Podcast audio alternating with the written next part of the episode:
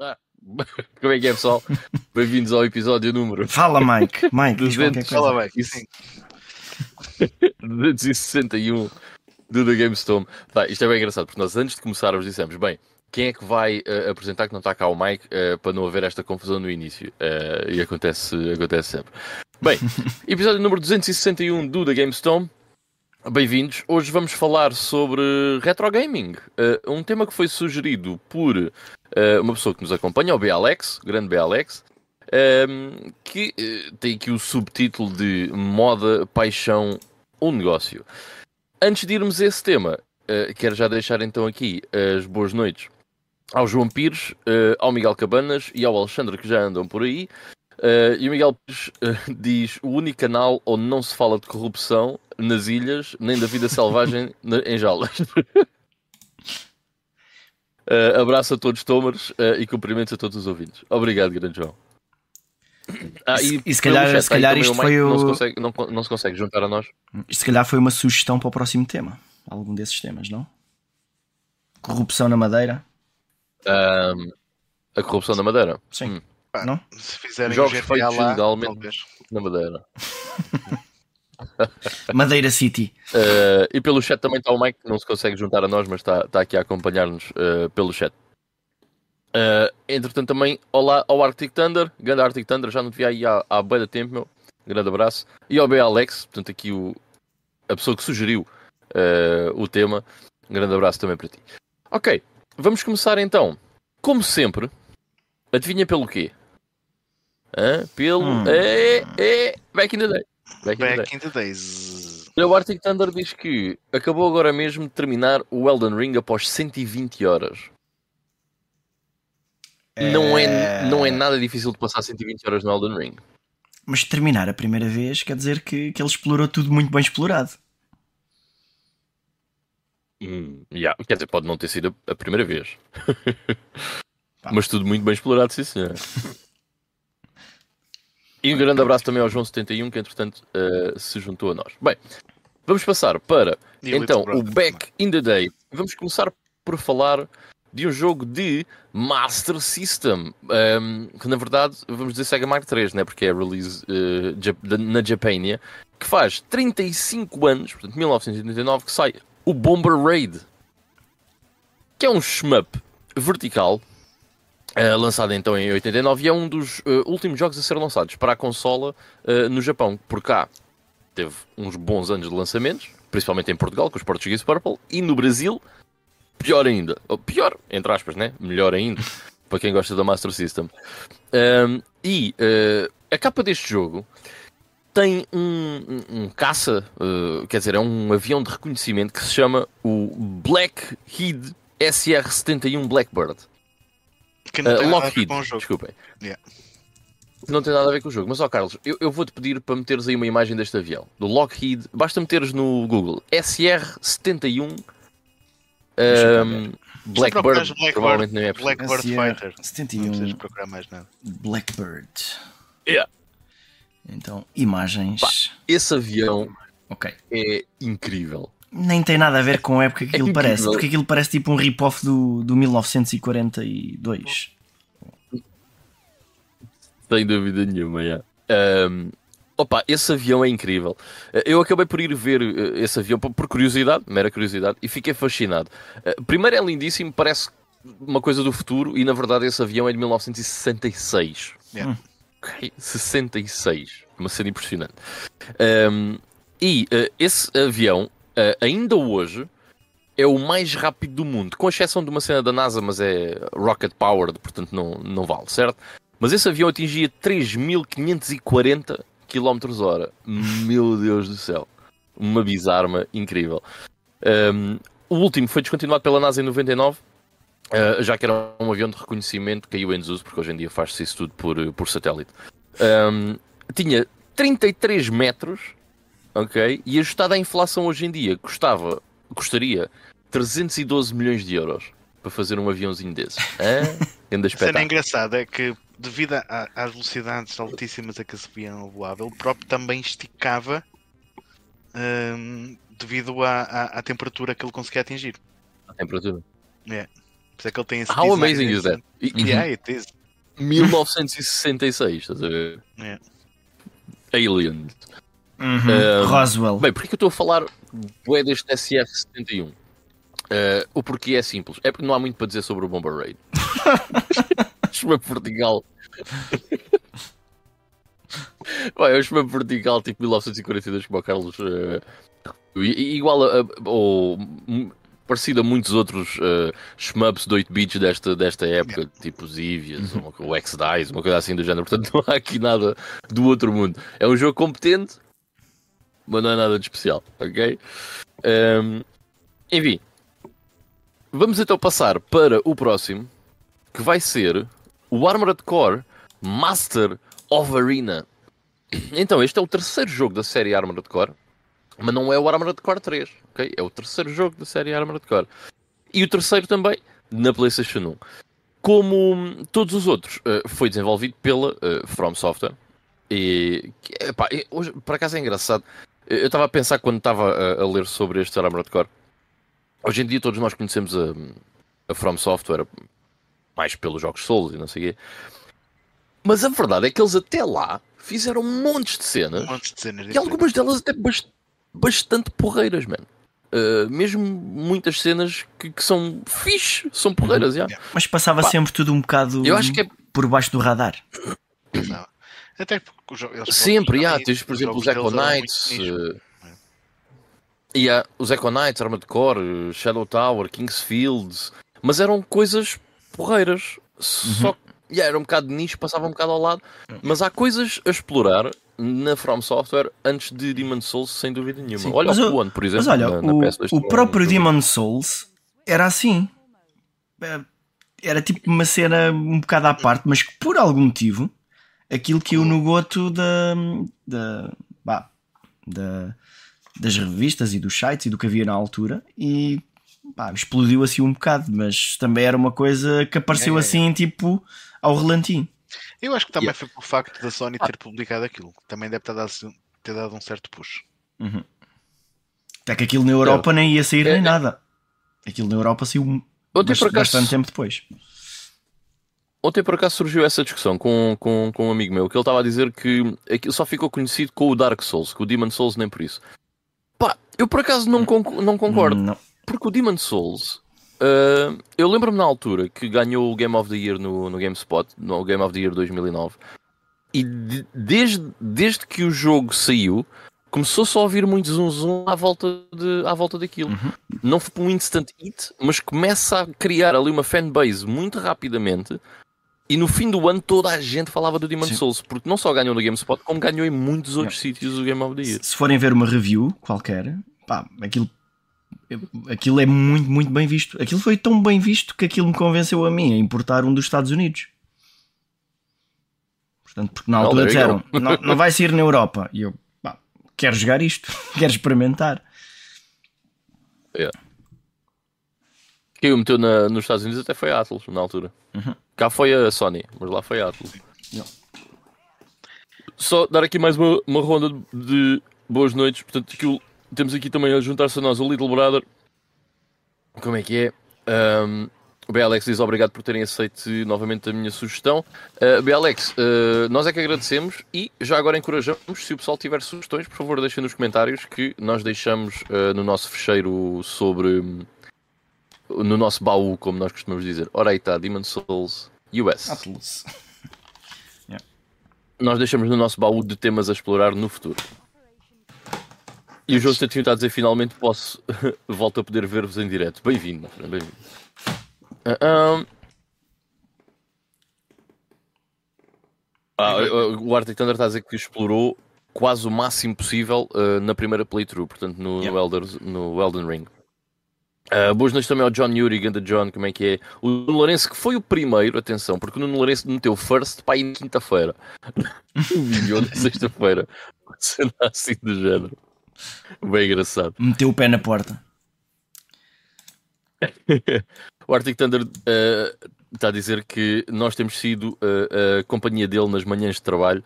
Uh, obrigado, Arctic, ainda bem que conseguimos ajudar-te a passar por esse sofrimento uh, de uma forma de uma forma mais porreira. É, é, Little Brother está a dizer que bastantes shmups se inspiraram no design desse avião. Yeah, sem dúvida. Tá, olha, Fire Shark, lembrei-me agora também. Da. Ai. Como é que se chama?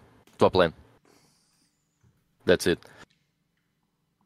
Uh, uh, uh, ok, e boas noites ao Fábio Jorge. Espera aí, espera aí, espera aí. Fábio Jorge? Onde é que está Geek Hobbies? Não, realmente. Fábio, que é que, que, é que Ah, eu entrei na conta errada. Boa noite, Fábio. Grande abraço. Também ao João Moreira, grande abraço. E ao Fernando Lino, grande abraço. Obrigado por estarem todos aí desse lado. Muitas pessoas, muitos de pessoal já aí a ouvir-nos. Obrigado por participando aí no antes, chat. Antes de avançar, uh, e se tiverem alguma sugestão de tema, como eu disse, por favor. Antes de avançar para a cena Sim. seguinte, só que uma pequena nota no Armored Core. Uh, eu tenho aqui mais bem. notas para o Armored Core, mas força. Ah, ah, ok, pensei que tivesse terminado a, a tua intervenção no, no, Não, não, não. Ah, eu também. não, mas diz, diz, diz, força.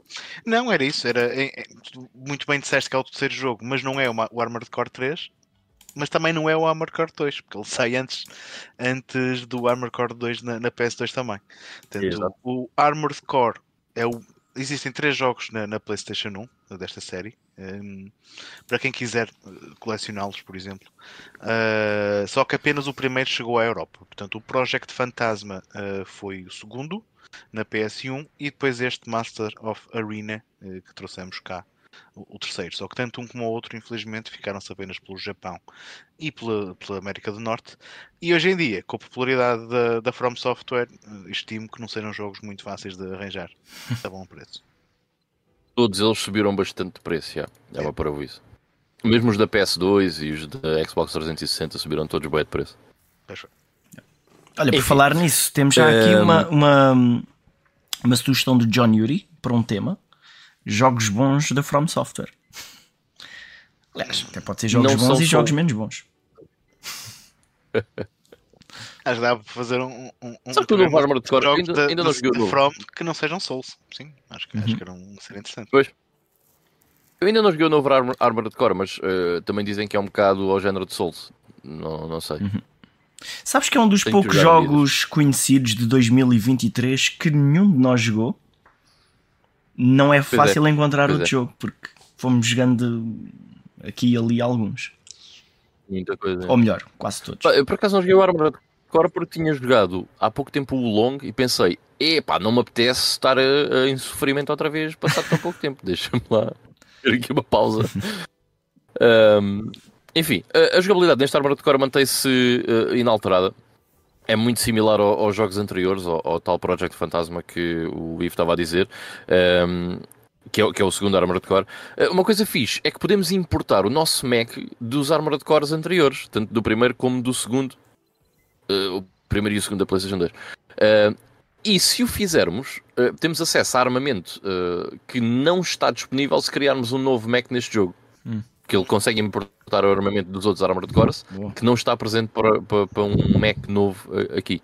É bastante interessante. Quando o Mass Effect 2 fez isto, uh, toda a gente achou incrível. Não, espera aí, o Dragon Age fez primeiro, não foi? Uh, mas afinal já havia um jogo que fazia isso. E não é o primeiro, de certeza absoluta. Não era Pokémon? Quando, este jogo, quando saiu. Uh... pois, por exemplo. este quando saiu, até foi uh, recebido com, com, uma nota, com notas fixe, uh, sendo que as críticas foi mesmo ser demasiado parecido aos outros. Uh, lá está, é, é muito, muito idêntico. E os gráficos já estavam a ficar ultrapassados na altura, pelo mesmo motivo, por ser muito idêntico aos outros. E para o nosso Back in the Day, é isso, está feito. Alright. pois, portanto, vamos passar à frente Deixem-me só abrir aqui o nosso alinhamento que eu ainda não tenho aqui aberto. Temos, porque senão eu vou-me perder. Uh, mas antes disso, temos o jogo da semana. Ah, e o jogo da semana também. Temos, mas o que é que saiu? Pá, eu não aqui Eu espreitei agora mesmo. Uh, saíram duas cenas: uhum. uh, o Persona 3 Reloads okay. e, o, ah, é. e o Suicide Squad, yeah. pelos vistos. Nem sei como é que estão as reviews. Um, ok. Deixa por Olha, aqui. Do, as reviews do Suicide Squad estão na hora da morte. Uh, acho que o jogo é mesmo mau. Então vamos, é vamos fazer de conta que ele. vamos fazer de conta que esse lançamento não aconteceu. e vamos falar deste. Ok, só para dizer, acho que o pessoal já começa a ficar fartinho desse tipo de jogos, ok? Uh, online, co-ops, não sei o que mais. Loots, blá blá blá. E as notas têm sido muito, muito, muito fracas. Em relação ao Persona 3 Reload, um, eu por acaso não tinha posto no meu Playing Now, mas eu experimentei o jogo. Uh, mas joguei, um, man, uh, 20 minutos, para aí, ok? Muito pouco. Uh, eu não queria propriamente. Eu não, não tenho grande interesse em jogar o jogo agora, porque eu já joguei este, este Persona duas vezes. Joguei a versão de PlayStation 2 e a versão de PSP. Portanto, não tenho assim uhum. tanto interesse, mas estava muito interessado em saber co, co, como é que o jogo estava. Qual é era mas olha que eu tenho. Opa, e... Uh, eu também. Eu dei por mim, há uns dias atrás, a pensar: eu vou comprar este jogo porque eu preciso ter uma cena para jogar, para ir jogando de modo portátil e vou comprar isto. E então uhum. procurei uh, e não Mas fazia a mínima ideia. Não, eu, eu na minha cabeça imaginei que sim. Oh, é. Mas não. Pois e é, então, não é? eu não vou comprar não, isto é. para a PlayStation nem para a Xbox, esqueçam lá isso. Não, não, eu não. também presumi que só houvesse para Xbox e PS. Yeah. Mas eu encontrei notícias que mas... que não está fora de questão, mas tipo, quando vendermos todos, depois fazemos para a Switch para vendermos outra vez uma série deles. Olha, que eu não, não duvido muito que essa seja a estratégia, para uhum. ser sincero. Bah, de qualquer forma, eh, existe o Persona 3 para a Switch, mas é o, o mesmo da PSP. Uhum. Pá, eu estou um bocado. Uh, pois não vale a pena. Sinceramente, a questão de PSP é, é pior. Eu quando chegar a vez de jogar este jogo vou ficar assim um bocado naquela, porque todas as versões, incluindo a versão de PSP, têm algum conteúdo distinto entre elas. Portanto, é assim um bocado. Hum. Yeah, yeah mas a de PSP não tem cutscenes, meu. Pois não, pois não. Pois Nem podes andar pelos mapas. Portanto, esquece, esquece a versão PSP. é assim, provavelmente esta é a versão a jogar, atenção. Até porque acho que esta não tem o conteúdo FES que tu tinhas dito, Ivo, aqui há, há Supostamente não tem, não. Mas o conteúdo. Mas... mas o conteúdo do FES também é um bocado whatever, não, não é grande de espingarda, para ser sincero.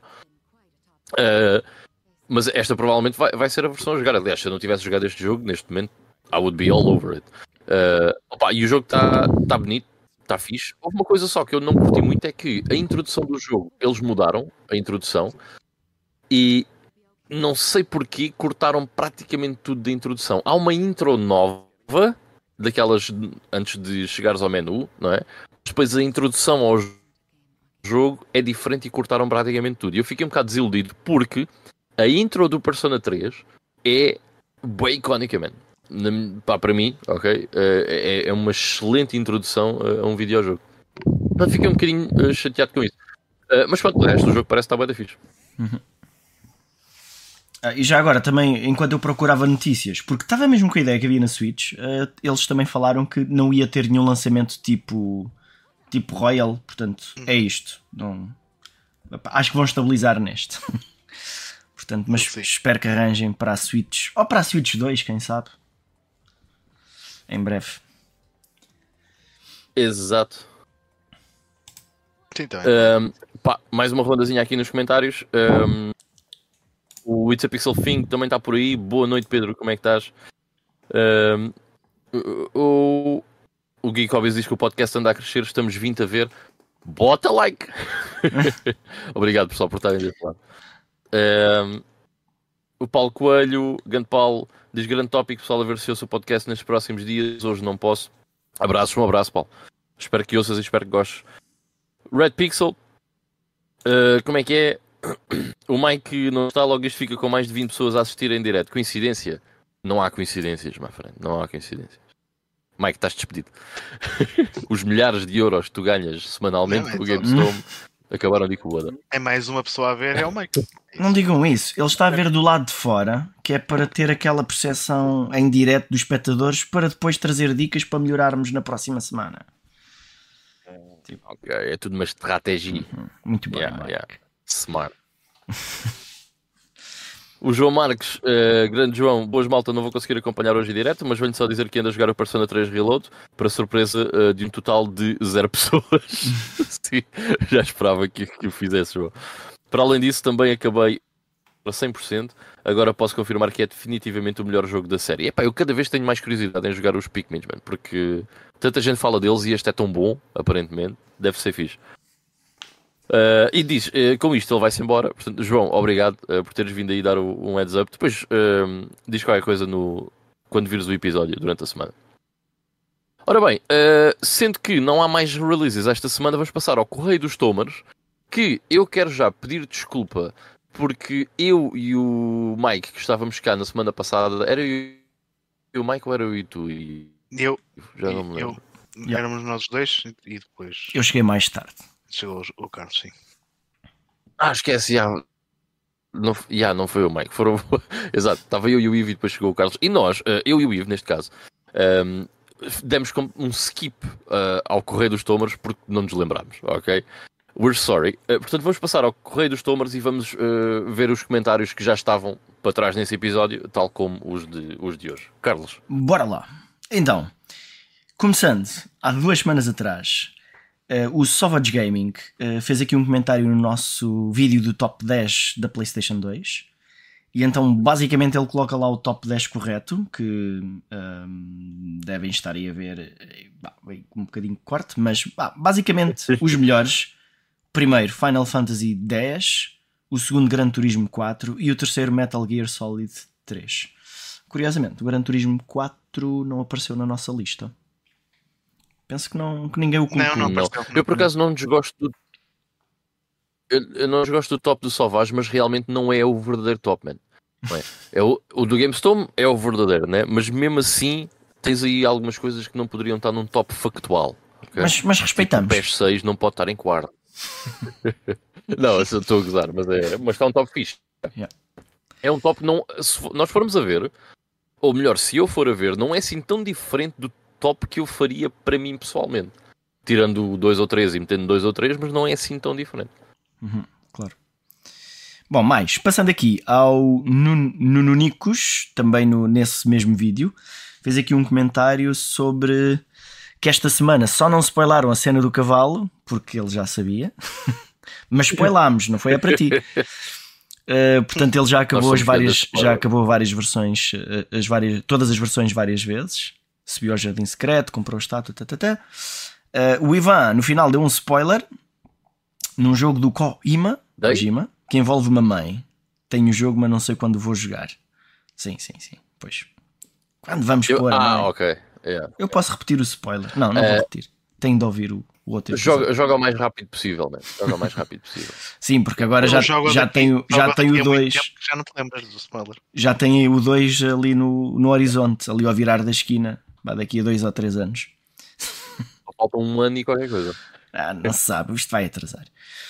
Uh, e ele tem pena de não aparecerem uh, na lista jogos como Echo da Dolphin, Gran Turismo 3, Gran Turismo 4, o Máximo, Wipeout Fusion e Ridge Racer 7. Pois é, Ridge Racer ninguém lá meteu. Portanto, o 7 é da PS3. Uma coisa, Sim. estou, estou a pensar mal? Uh, o 7 é da PS3, é. Da PS2 é, só há o 5 e o R-Ray. E o, o R, yeah. Pronto. E ele fala aqui que o Metal Gear uh, Substance eu... já veio com a visão na terceira pessoa que o Metal Gear Solid 3 não tinha. Ah, ok, yeah. Uma cena, acho bem engraçado estar aí o Echo da Dolphin, man. Alguém. Yeah. Eu vou presumir que é o Defender of the Future, certo? Joguei na, joguei na Dreamcast. Eu joguei, é joguei até ao fim, portanto. Eu também joguei até ao fim. Não era horrível, acho que não foi horrível. Não, não era, assim, não era assim tão mal quanto isso. Não. Okay. Eu, eu, não faço ideia, estou é só bem curioso. Mas eu joguei é... o Tides of Time também, ainda tenho que uhum. jogar o Tides of Time. Ok. Ora bem, depois temos aqui um comentário também no mesmo vídeo do Top 10 do João Souza 3D, portanto, que diz que uh, esta console e a geração no geral tinham jogos com uma qualidade monstruosa acho que é no bom sentido. uh, portanto, acho que depois daqui nunca mais se inovou em grandes produções. Provavelmente não iremos ver mais um Final Fantasy com batalhas por turnos. Uh, sim, vais ter sempre uma data de remakes. um Beautiful Joe, um Automodelista, ou um Killer 7 ou, ou, ou um God End. A pena o Jackie Dexter não ter tido uma oportunidade como teve e ainda tem o Ratchet e Clank. Eh, foi com grande felicidade que viu este episódio, mas sentir ao mesmo tempo um pouco de tristeza e melancolia que estes tempos de inovação e até jogos parvos, mas espetaculares, não irão voltar tão cedo. Abracinhos. Yeah. Muito bem. Olha, o automodelista também é, é, é, interessante ser mencionado. É um Uhum. jogo muito fixe, eu, eu gostei quando joguei. Muito pequeno, mas muito fixe. O Fernando Lino ah, disse sobre o mesmo episódio, o grande episódio, temos que fazer um, um similar na PlayStation 3. Portanto, fica já aqui mais uma sugestão. Olha, eu, eu quando li o. Eu, eu quando li esse comentário do Pedro Lino, eu pensei, sem dúvida, ok. E estou bem curioso com o que é que vai acontecer. Epá, imagina, eu, eu não sei, tipo, ok, Demon Souls, Dark Souls, Uncharted, Dark Souls, Dark Souls Last 2, of Us. Uncharted 1, Uncharted 2, Uncharted 3, ah, pá, tipo, Olha, eu, eu e o Mike provavelmente não. Eu e o Mike provavelmente não vamos voltar na série Souls. Portanto, tu podes já tirar esse cabelinho da chuva. epá, mas Se não, não aparecer, acho que é lá para baixo. tenho que, epá, deviam votar nisso. Deviam votar, deviam votar. Epá, eu acho que é bem engraçado porque nós não jogámos os mesmos jogos. Uhum. Eu acho que vai ser engraçado. E eu acho que é uma, uma, uma geração em que nenhum de nós está assim. Se calhar é a geração que talvez nós não conheçamos tão bem. Ahm, e que tem bem das cenas fixas, mas nós não conhecemos assim tão bem quanto isso. Sabes qual é que é o E jogo que vai ganhar? tempo- Assassin's? Creed GTA 2. V? Ah, olha, provavelmente. Certo? Porque vai ser um jogo que os quatro provavelmente vão votar e isso vai lhe dar uma, E uma probabilidade muito grande Não, de ficar e, em e o cima. Assassin's Creed 2 é o meu preferido dessa geração. Pronto. Pronto, Provável- é- Era um jogo que estaria no meu top. Ficou aqui um spoiler. Com spoiler para esse eventual episódio, sim. Já sabemos quem é que vai ganhar. Mas eu acho que era-. Mas eu posso me Eu esquecer, assim como me esqueci do Prince of Persia Sands of Time. Hum. Ou do Resident Evil 4. Epá, mas é que há tantos Assassin's Creed que não, vais, não te vais esquecer. Não, acho que não. certo? Porque tens muitos Assassin's Creed para escolher. Uh, portanto, bom, vamos lá. Um, mais comentários. Portanto, aqui já estamos a chegar. Olha, Oh, Carlos, desculpa lá, só, só um Diz, momento. diz. Temos aqui o comentário do Gonçalo Monteiro, que é a primeira vez que está aqui connosco. Obrigado, Gonçalo, bem-vindo. E o Gonçalo diz: Só descobri o vosso podcast faz um mês mais ou menos e estou a ouvir pela primeira vez em direto. Bem-vindo, man. Ahm, espero que estejas a curtir de ouvir o podcast. Não sei se tens ouvido algumas coisas para trás, mas espero que tenha sido fixe e que tenhas passado um bom tempo ahm, a ouvir. E bem-vindo aqui ao chat em direto, por favor. Fica à vontade, meu, para interagir aí connosco. E hoje vai ser um bom episódio Ok, para siga. ouvirmos as opiniões de, aí da malta. Sim, sim, sim. Depois temos aqui, ainda, Hoje- ainda hoje da semana. Yeah. Ainda da semana passada temos aqui um comentário do Lich King sobre o top 10. Portanto, ele gostou de ver este tipo de tops a misturar as nossas preferências e depois é que até os resultados são inesperados para nós, tirando a PlayStation 3, porque já sabemos quem é que vai ganhar. Eh, E ele deixa aqui o top 10 dele, em que o melhor é Dragon Quest 8, depois o Silent Hill Wise 2 man. e depois Nice. o Project Zero 2 que estavam ahm, nos tops de alguns de nós eh, com boas cotações, não é?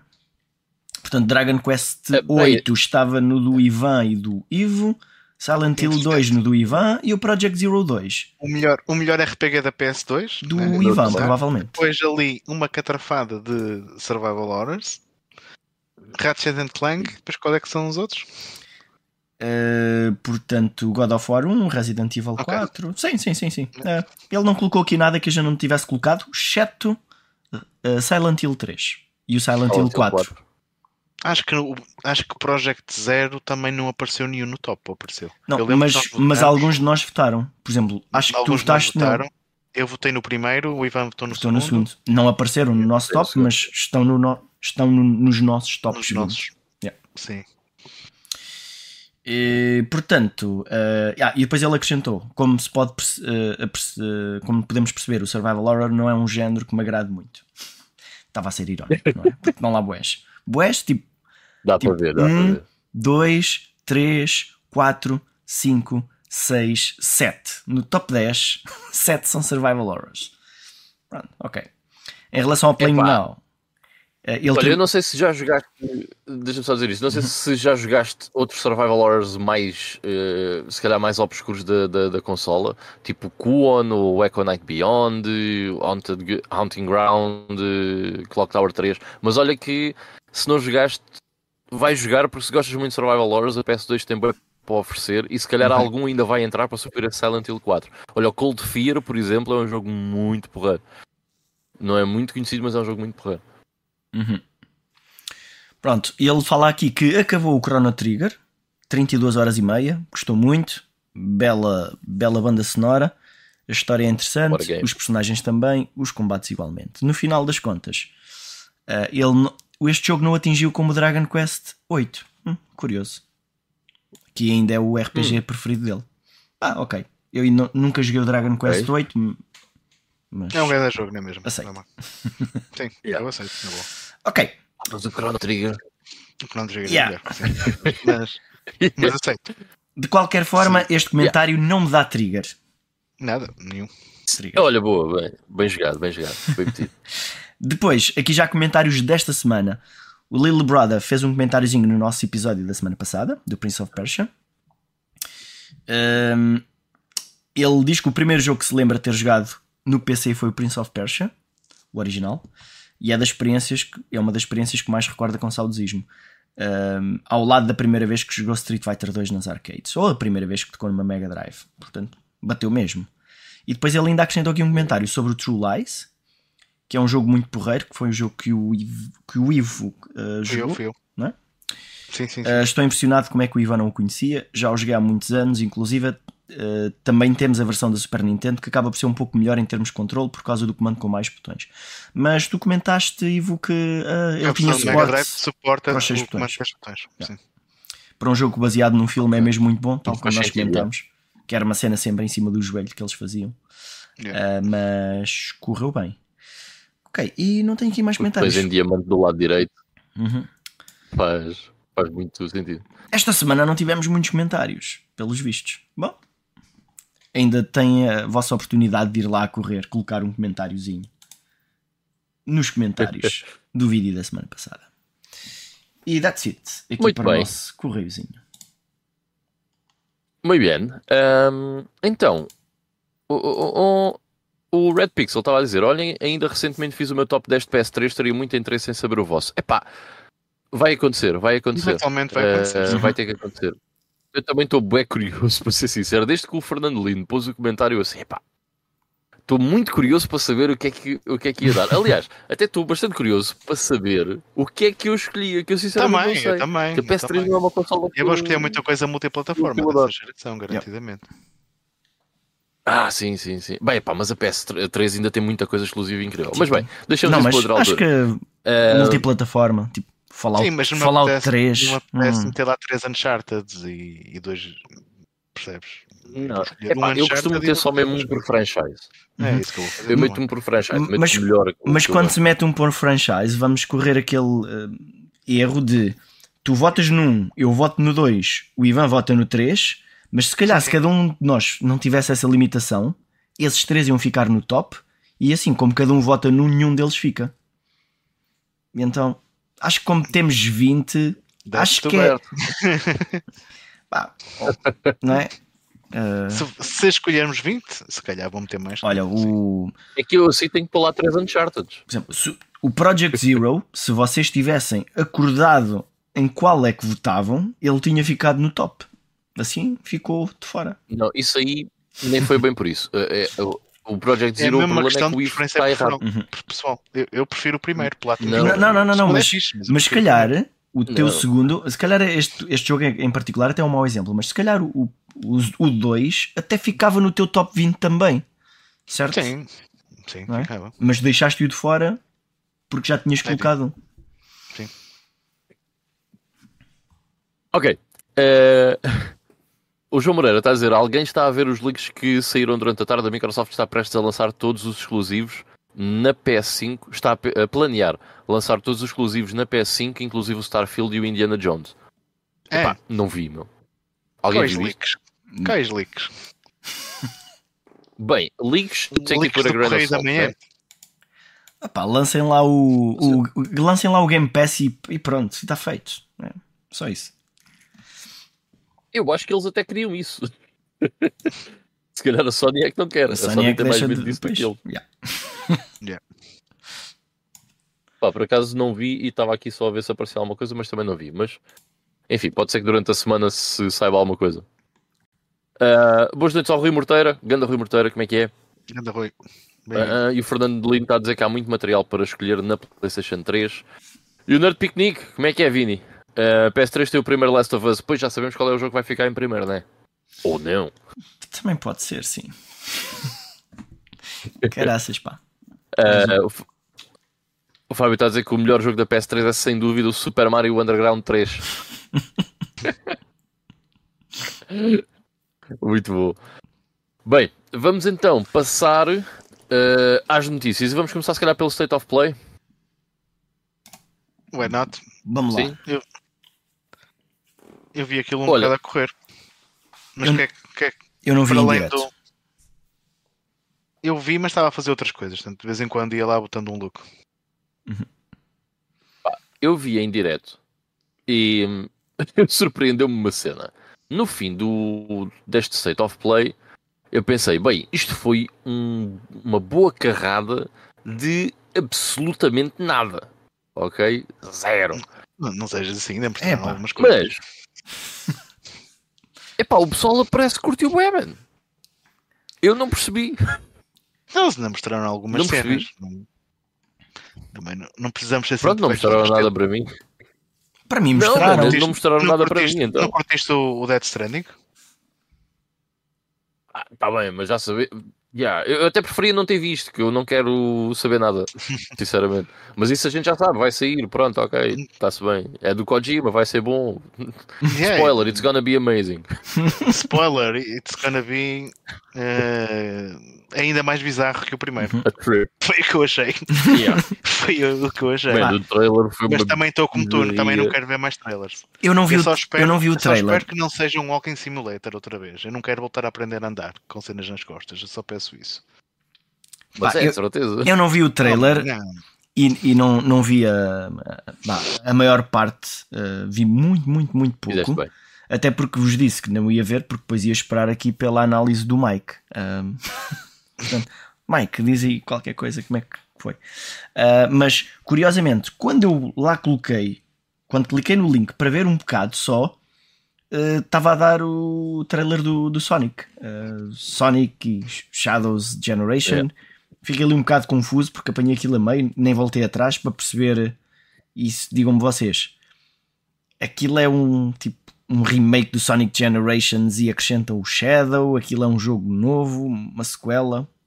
Deu para Eu- perceber o que era? Eu fiquei com a sensação. Eu fiquei com a sensação que era um tipo um remaster do Sonic Generations, mas que metia algumas coisas novas com o Shadow. Foi a sensação com que eu fiquei. Tipo Mario's eh, Bowser Fury, ou o que é que se chama, né? Não, é, Do é- 3D World para, para a não, nem, nem, nem, nem era preciso ser algo assim, porque na verdade os, os níveis vão alternando entre níveis do Sonic mais moderno e níveis do Sonic mais antigo, se bem que é tudo em Uhum. 3D, né? mas o, o estilo dos níveis Sim, é sim, ligeiramente diferente. Eu até pensei, bom, é só haver níveis com o Shadow e, portanto, acrescenta-se um terço de níveis novos e tem-se um jogo. Mas até era um, até achei um bom jogo do Sonic 3D, em 3D. Eu também gostei do Sonic Generations, yeah. Deixa Eh, Opa, só que. Mas, por exemplo, olha, eu não eles- sei. eu- não chegaste a experimentar o Silent Hill, o The Short Message, por exemplo? Epá, não. Aquilo como é uma cena free to play. Pois, esse é que é o problema. É um short, é um short, é uma short story. Não sei, isso é que perguntei se por acaso quiseste experimentar ou não. Eu eventualmente hei de jogar isso. Mas o que é que Não, tu achaste do, não. do, do- do remake do Silent Hill 2? Não fiquei assim com o feeling. Grande feeling daquilo. Não, man. Eu fiquei com um, um feeling muito mau até, para ser sincero. Epá, eu. Eu gosto bem do Silent Hill 2 e este pareceu-me ser exatamente o contrário daquilo que eu gosto no Silent Hill 2. Porquê?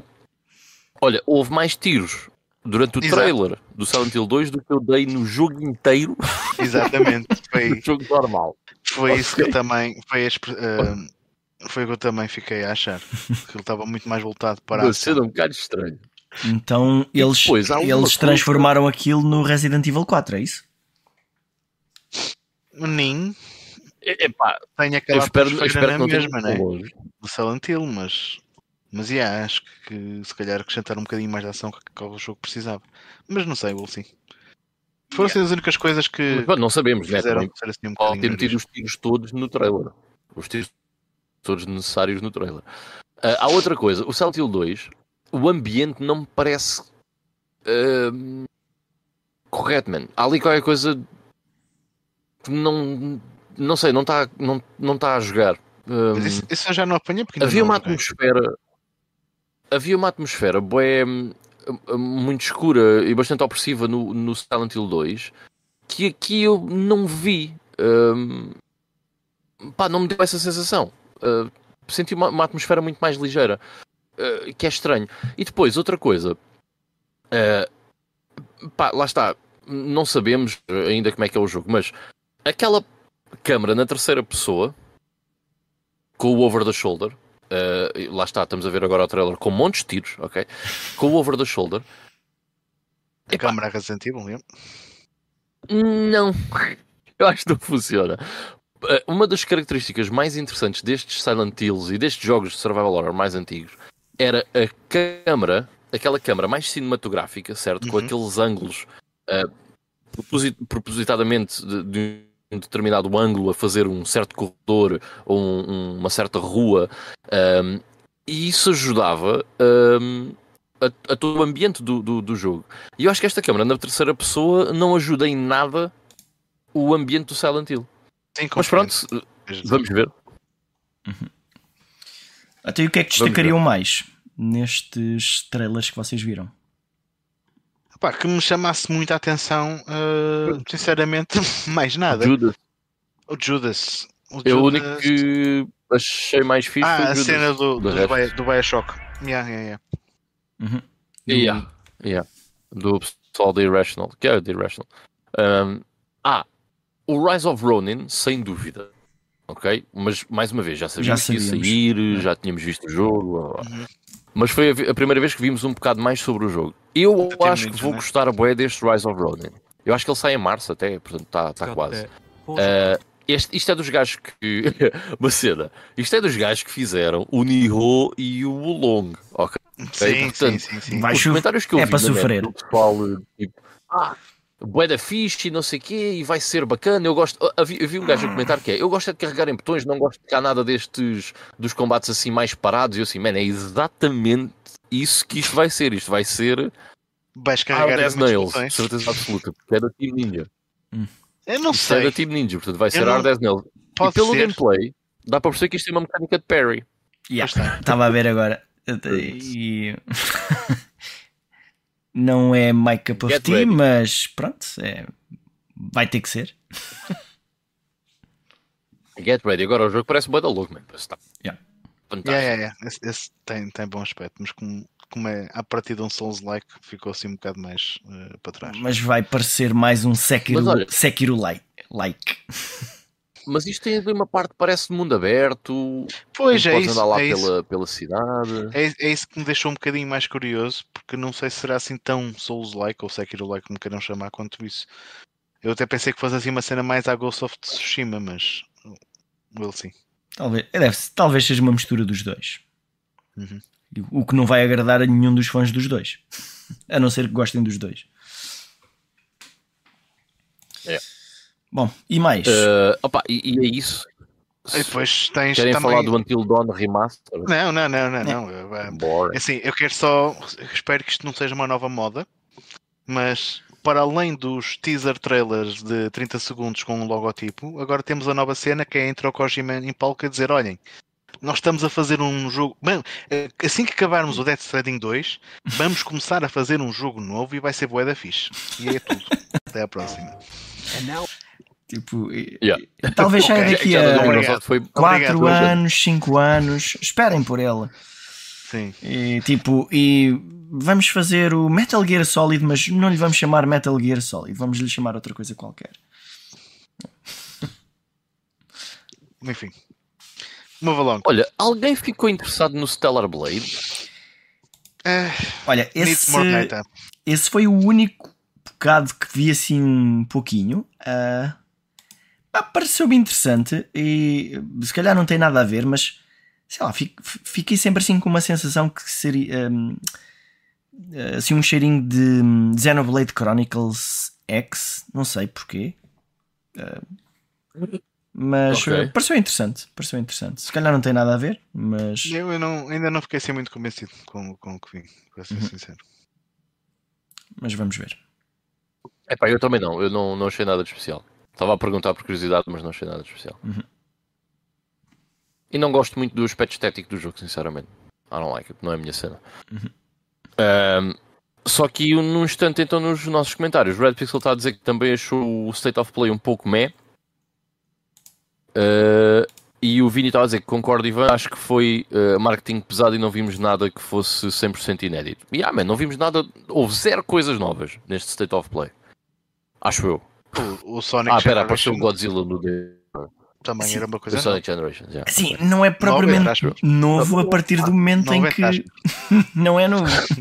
Sim, sim, sim. Tem uma coisa nova. Yeah.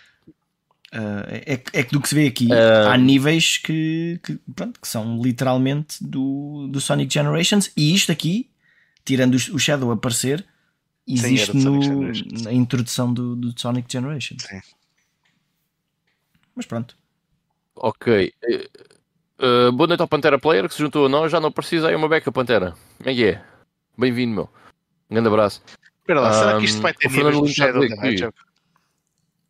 eu parece-me que sim, Pois, mas, o eu fiquei mas se calhar sem armas e sem veículos. Ok. Portanto, é, é jogar Sonic, mas com o Shadow. Ok. Portanto, que é menos mau. Pois tem, Eh, ele tem o aqueles a poderes dizer, eu do perdi a Chaos vontade. Control. Fernando Lins está a dizer que eu perdi a vontade de jogar Sekiro depois de vos ouvir a falar dele. Hardcore shit. Peço desculpa, Fernando. É um grande jogo. Anyway, you should play it. É um grande jogo. E não É é, e penoso, não é mas é um inaceitável desistir a determinada altura, ok? Portanto, vais sofrer se se tiveres muita dificuldade em, em, em jogá-lo e se quiseres ir até ao fim, vais sofrer. Mas se desistires em qualquer altura, se calhar vais achar que foi um jogo fixe até te fartares. Um, e boa noite também ao Miguel Arcanjo, também se juntou a nós. Ok, portanto, do State of Play não há mais nada a acrescentar, né? Yeah. Ok, então passamos aqui para uh, a próxima notícia que é sobre a Embracer. Portanto, a Embracer cancelou um novo jogo Deus Ex que já estava em desenvolvimento uh, e mandou embora uh, 97 pessoas que estavam a trabalhar nesse Deus Ex na Eidos Montreal. Portanto, é mais um projeto que estava sob a alçada do pessoal da Embracer que vai com o Boda. Ah, e eu, eu quis trazer esta notícia aqui porque ah, é só mais um e está para vir mais, quase certeza absoluta, jogos desta Embracer que, ah, que vão ser cancelados e que, que vamos perdê-los ah, e que nunca vão ver a luz do dia de projetos que já estavam a andar. Eu acho que isto é uma pena, man. Ah, E malta que vai para casa. este, este conglomerado. Diz? E malta que vai para casa. O quê? Pessoal despedido. Hum, pá, Sim, exato. Sim, sim, sim. Ah, mas isso não estou a falar disso, estou a falar dos jogos. Se a malta despedida, eles que arranjem emprego. Estou a gozar. Mas eu acho que é, eu acho que é uma pena. É, porque este conglomerado de coisas, é, quando começou a aparecer, é, eu lembro-me de nós até comentarmos aqui no podcast do estilo pá, isto, isto é um bocado estranho, isto não é muito bom, estes gajos apareceram do nada, estão a comprar tudo e mais alguma coisa, isto vai dar merda. E há vários meses que estamos a ver o, o, o problema de ter uma coisa muito grande que ninguém controla, certo? Ou seja, isto não deve Exato. ter controle nenhum. Porque o que é que, qual, qual é que era o intuito disto? Era vender isto ah, num bolo a uma empresa que afinal disse: "Hum, Olha, afinal não estamos interessados. Pum, ganda shit. E agora ah, temos um, um monte de projetos em, em, em desenvolvimento. Não temos. Ah, não, não, não não entendo temos porque é que eles gastaram. Exato, não entendo porque é que eles gastaram tanto dinheiro a comprar todos estes estúdios se depois estão a cancelar tudo e mais um par de botas. É para ficar com as propriedades eles- intelectuais? Não, não- Para quê? Se Não não fazem nada Embracer. com elas, elas também perdem valor. E gastaram A dinheiro com Embracer. isto, certo? Depois gastaram. Esses- estas Sim, 94 mas a pessoas estiveram a trabalhar até agora e tiveram-lhes a pagar este tempo todo. Sim, durante anos. Mas o intuito da Embracer era pegar nisto tudo e vender tudo a outro hum, conglomerado Não é um conglomerado, é outro, é um investidor, ok? Da, da, Então, da Arábia Saudita. São, são resellers, são resellers de, de estúdios. Estúdios, yeah. Já não Mas basta isto é uma coisa jogos, que de estúdios também. Isto é uma cena que, que acontece, que é tipo, tu, que tu eh, compras várias empresas, ok? Para fazer subir o, o valor da tua empresa para depois vender sei, tudo em bulk, ok? Isso é uma cena que acontece. Ah, o só que quem é que está é que tá a, a sofrer com isto? Portanto, estes estúdios todos provavelmente até estavam ok, Yeah. certo? Eles até estavam bem. Ah, e estes estúdios todos estão a sofrer com, com esta decisão então de terem, eh, de se terem juntado à Embracer e agora estão a ver montes de eh, trabalhadores a perderem emprego, montes de projetos a serem cancelados que nunca vão ver a luz do dia, perdem eles e perdemos nós como consumidor. Portanto, Yeah.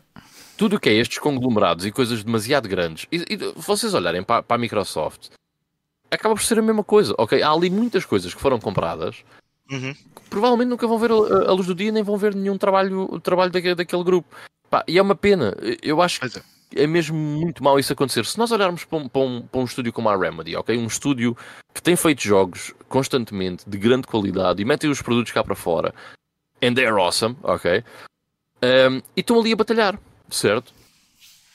Pá, E, pare- e parece-me. Eu são, tenho, são independentes. não tenho a sensação que o trabalho desses estúdios que funcionavam bem, a partir do momento em que são comprados por grupos maiores, parece que os, o produto final fica pior.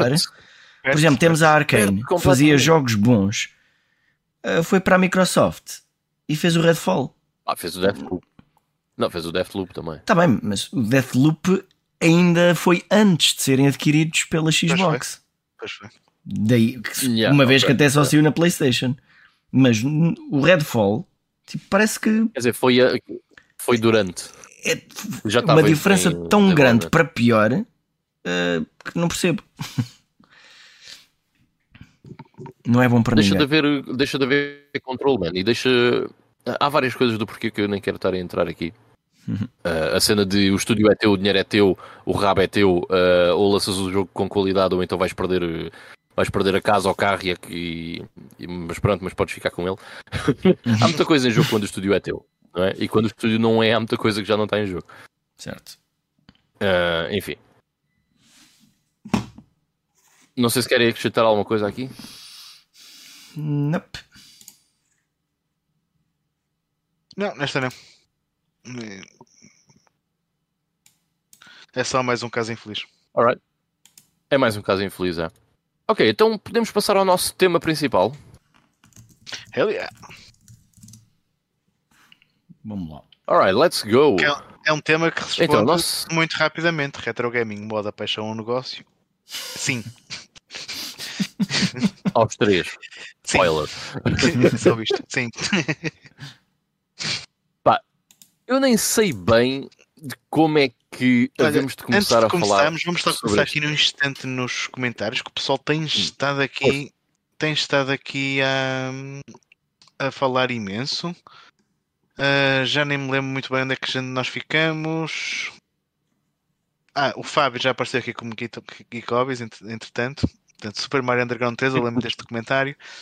Leaks ou rumores em relação àquela cena da, da Microsoft lançar os jogos na PS5, pois deve ser rumores, não sei. Ahm, outro excelente jogo da PS3, Folklore, por acaso, Iris. Uh, e algumas pessoas aqui neste podcast ainda não jogaram e nós temos um backlog Battlers pela frente. Portanto, eu estou a pensar nisso. Uhum. Spoiler alert. Ahm, eu, o Rui Monteiro Gomes diz que eu normalmente acho mais piada explorar os catálogos e descobrir boas hidden gems do que apenas jogar os jogos mainstreams. É verdade. Pá, é verdade, acho que. E, se calhar nesta geração da PS3 há muita hidden gem que nenhum de nós conhece. Não era aquilo que o Ivan estava a, co- a- a comentar há pouco. Sure. É. Acaso vai ser, vai ser muito curioso quando eventualmente fizermos esse episódio. Ah, depois, Papatear, grande jogo da PS3. Olha, nunca joguei esse jogo. Depois o R3D Pixel diz que também achou o State of Play um pouco meh. O Pantera Player, entretanto, chegou. Boa noite, Pantera. Bem-vindo. O John Yuri eh, também acho mais fixe eh, explorar jogos mais desconhecidos. O Fernando Lino, ah, hardcore, já, já tinhas visto isto, sim. Depois aqui o Miguel Ah, Arcanjo também, entretanto, volt- eh, entrou. Boa noite, Miguel. Ele também está a falar no Pikmin 4. Os miúdos têm jogado nele.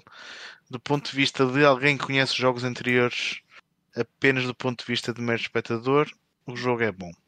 Pá, eu só joguei o primeiro Pikmin, uh, joguei na, na, GameCube e na altura gostei. Eu não sou assim um maior fã de jogos de estratégia, mas uh, gostei bastante daquele jogo. Acho que está muito, uh, muito original. Mas não joguei mais nenhum entretanto, até porque o Pikmin 2 na GameCube sempre foi um jogo mais caro e acabou por, por me passar ao lado. Mas hei de, hei de se calhar jogar este, comprar esta versão da Switch e, e, e jogá-la aí. Até porque ficas com a série completa até agora na, na, na Switch também.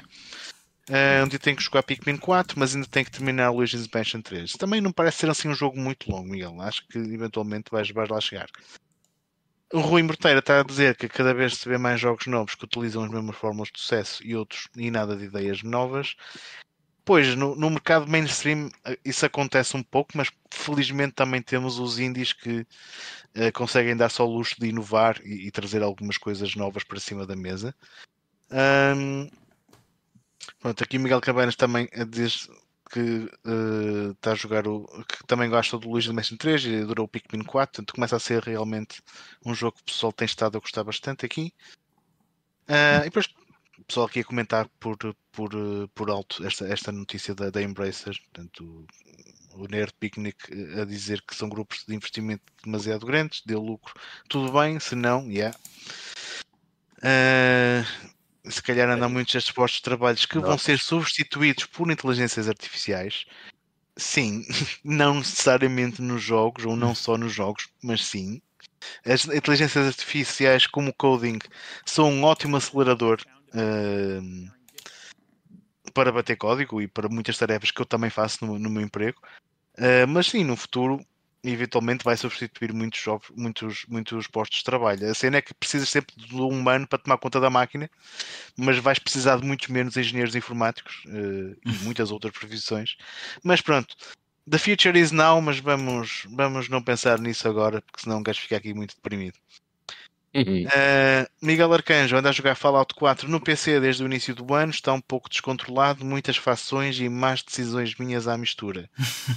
pois, ainda não joguei o 4, fiquei-me no 3, mas, mas yeah, Bethesda tem, geralmente tem, tem sempre muita liberdade de, de escolher uhum. cenas, que é uma cena fixe. O Rui Morteira Gomes disse que jogou o Fallout 1 original há muito pouco tempo, uma grande lição para ti. Pois é, Rui, eu vi que um texto lá no, no grupo uh, que, que, jogaste esse jogo há pouco tempo. Por acaso, ainda tenho que ver, ler com mais atenção o que é que tu achaste dele, porque estou muito curioso. Eu sei que tu estás a descobrir aos poucos o mundo dos, dos computer RPGs e dos Western RPGs, portanto estou, a gostar de ver esse teu, esse teu progresso e vou ver se leio a tua review uh, em breve. Uh, Michael Cabanas, para ti, Carlos, Arkane que fez o Redfall não é a mesma do, uh, da Arkane do Deathloop? Sim, é aquelas coisas de, de tipo Deathloop, acho que era da Arkane Leon e o ah, Redfall okay. é da Arkane whatever. Okay, okay.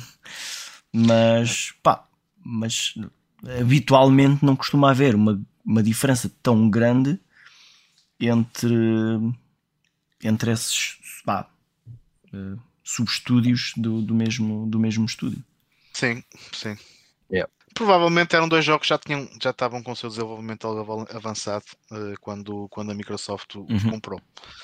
Um, o Miguel Arcanjo diz que também começou a jogar Forza Horizon 1. Uh, eh, começou a jogar na 360, passou para a One S e depois para a One X. E fica brutal em 4K na One X. Uhum. Yeah. Por acaso é essa cena fixe uh, da, da, Xbox que tu tens de retrocompatibilidade. Uh, acho, acho que é uma cena muito porreira. Eu tenho estado a jogar algumas coisas na Series X e yeah, e não é só retrocompatibilidade, é os jogos ficarem é os jogos bem melhores. Mais, bem melhores, o patching que eles metem em cima. É. De graça. O Rui está-me aqui a dizer: às vezes, às vezes é preciso sair de fora da zona de conforto e jogar outras coisas de outros estilos. É verdade, Rui. E por fim, Miguel Arcanjo, a dizer que já tinha jogado Horizon 4, Horizon 5, não nada por Airline, comprou um e dois há muito tempo e para já um está muito bom. O, o, jogo é mesmo algo revolucionário para o género. Pá, não é um jogo que eu pessoalmente aprecio muito. Se bem que o Horizon é aquele mais arcade, isto não é? Yeah. Dos fortes. É, yeah. Yeah, esse se calhar até, até, até jogaria. Mas, mas ainda bem que estás a curtir. E já fizemos o catch-up dos comentários. Vamos então entrar aqui no, na discussão. Olha, eu como estava a dizer, eu nem sei bem como é que devemos de começar este tema. Pá, vá, com- começa por dizer É, o que é que é para sim. ti o retro gaming. Vá, estabelecendo o que é que é essa coisa, a expressão em si. E começamos a partir daí. Uh, pois, Para mim é tudo que tem a ver com jogos antigos. Quão antigos? pois, Pá, não, não, vá, não, vamos, não, vamos, não vamos por aí. Jogos antigos, pronto. isso com antigos, uh, isso, epá, já é outra discussão. Para mim também é uma cena que não faz muito sentido. Para mim não faz sentido nenhum, para ser sincero. É para mim qualquer coisa que saiu. uh, Bem, nem- nem- não vamos, não vamos começar, não vamos começar. Eu acho que nem é, eu acho que este tema todo nem precisa ser só sobre o retro gaming, acho que é sobre o, o gaming em geral, porque pelo menos no que diz respeito ao colecionismo, eh, é muito parecido atualmente, seja, seja jogos recentes, seja eh, em jogos antigos, porque eh, tu tens muito a cena do das edições limitadas, tanto num como ao outro, portanto tens muito estão a começar a. Estão a começar, já, já, já existe há alguns anos o relançamento de jogos antigos de forma oficial ou semi-oficial. e isso, para mim, por acaso, foi uma cena, uma cena muito fixe desta, desta renascer, desta moda do, do retro gaming, que foi aparecer em cenas como a Retrobit que estão a ir buscar jogos antigos que tiveram lançamentos algo limitados e que nos deram a oportunidade de conseguir arranjar um jogo para a Mega Drive que de outra forma eh, tínhamos que pagar um salário mínimo para o ter. Uh, Mas acho que como um todo, uh, pelo menos falando assim mais na parte de colecionismo, acho que entre retro gaming e gaming moderno não há assim grande diferença, na minha opinião. Porque Epá, Eu tens- acho que há bastante, meu. Há bastante no, no sentido em que não há nada recente, ou muito raramente há algo recente, que seja mesmo difícil de tu uh, teres. Percebes? mais ou menos, Pelo valor monetário. mais ou menos. Exemplo, tens certos jogos uh, da Falcom, uh, por exemplo, da Falcom não, da Danice, por exemplo, que ou tu compras mais ou menos na janela de lançamento, que eles produzem poucas unidades, ou tu compras aquilo na janela de lançamento, ou depois caput. Existem algumas coisas de nicho nas gerações tens recentes. Tens opção. Tens é que te lembrar que o jogo sai naquele mesmo. é isso. Yeah. Agora, pronto, imagina. Pá, há- eu, eu lembro-me, não- por exemplo, por exemplo, edições colecionadoras, já falámos disso, pá, nunca foi uma cena que eu fizesse muita questão em ter, mas eu lembro-me de ir à Vorten e de vez em quando encontrar, encontrar edições limitadas ou não sei o quê, super baratas, e eu, ok, por este preço já levo, e isso hoje em dia já não acontece. Uhum. É. Isso Já, já não Já há é. muita mais, acho que há muita mais procura, Acho que já também não há tantas havia- edições de colecionador como na altura da PlayStation 4. E parece que havia muita cena. Também. Agora já não. Eu tinha uma- três edições de colecionador nessa altura, era ridículo. Pá, olha, Olha, o Nerd Picnic está a perguntar se PS3 é retro. É. Não, de- é assim, é- eu, eu vou de alguma forma responder a isso com uma resposta definitiva e é esta que tenho de contar, É. ok? é científico. Uh, sim, uh, retro gaming não tem a ver com anos, nem tem a ver com gerações. Acho que tem a ver com nostalgia, Tem. certo? É uma cena retro, é uma cena nostálgica. Eu posso comprar um jogo retro que foi feito na semana passada. É isso, é isso. Certo. E, e É tu, um- vai- e tu tens o sentimento de como se estivesses a jogar Sim. uma cena, por exemplo. Ai. Ah, onde é que está? Está aqui. Já falei deste jogo aqui no, no Play Now, mas este aqui, o Vengeful Warrior Moonrider, é um jogo que me fez lembrar Bué Shinobi 3. Eu Uhum. parecia que estava a jogar Mega Drive quando. E foi um jogo que saiu o ano passado. Pronto, isso é, isso é, É, isso é a cena exemplo. como eu vejo, não é? Um, Yeah. pá, e depois, quando tu gostas de um determinado tipo de jogo, ou quando te lembras que gostaste de um jogo e que não conseguiste ter em 1993, ah, entra aquela parte de pá, agora tu tens mais dinheiro e na altura não tinhas a possibilidade de comprar ou de jogar e sempre, Uhum. sempre quiseste ter aquele jogo. E por um motivo de pura nostalgia, tu compras um jogo daqueles e mesmo sabendo que tens outras formas de o jogar sem pagar nada. Uh, Sim, sim, sim, sim, sim. pá, Sim, E claro. depois entra aí a parte do, do colecionismo e gostar de ter uh, as coisas e, e gostar de ter as coisas sem a jogar, certo? Uh, porque é como se estivesse a comprar ali um pedaço de uma memória que na verdade gostavas de ter tido e nunca tiveste. E pronto, e, e depois há, e algumas Isso- pessoas acabam por jogar, por querer jogar aquilo e, e jogam, há outras que gostam simplesmente de, de recordar. Ter um memorabilia. Uhum. É como ter Eu- uma é fotografia no. É como ter uma fotografia na sala dos avós. Eu percebo o que é que vocês estão a dizer, mas não. Ou seja, tu não consegues quantificar ou qualificar uma coisa com essa abordagem, porque tu não consegues quantificar nostalgia, certo? Não consegues definir o que, o, o que é que vai ser por aí. Pá, eu, eu às vezes penso mais. eh, retro é aquilo que é um produto que já foi descontinuado. eh, e que já não, já não consegues comprar novo, nem, nem já é produzido nada para ele. Ou seja, por exemplo, neste momento é a PS3 e a Xbox 360. Pronto. Daqui a. prov- Reparem, a Xbox 360 tem 19 anos. Ok, cuidado. Yeah, yeah, yeah. Vai fazer 19 anos este ano. É, é bué da cota já, não é? Portanto, para mim aquilo é retro, na boa. Um, Epá, é só que eu não gosto muito de pensar na cena do retro, meu, porque eh, o, o- mesmo o termo retro gaming não era, eu já acho que já partilhei isto aqui, mas não era uma coisa que existisse. Eu não me lembro de cena de retro gaming existir. A- a- depois, passado um tempo e com, com o Facebook e não sei o quê, realmente começou-se a ouvir a palavra retro gaming e não sei o quê, mas eu não me lembro de, de existir a palavra retro gaming e eu jogava muitos jogos que na altura seria considerado retro, não é? Imagina, em 2005 ou 2006 tinha a PS3, mas estava a jogar coisas de Super Nintendo. Isso no fundo era retro, não é? Mas nem havia a cena de retro, eram jogos antigos, pronto. Sim. Eh, Sim, e sim, eu sim. hoje em dia, ou quando Quando jogavas numa. Quando jogavas um clone da Atari, tu não Sim. jogavas o clone da É- é Atari na altura, na altura em que aquilo saiu. Tu já estavas a jogar É. muitos anos depois. Muitos muitos anos. anos depois. eh, portanto, O- já agora, conceito- desculpa, desculpa. O Ivo, Sim. quando jogava na, na sua Master System que lhe compraram, Ah, Já Estás está. a meter sal na ferida. não, mas é- é, Tranquilo. E Isso é só olharmos para a idade. Mas é o que eu estou a dizer. Eu- para mim é mais uma questão de nostalgia.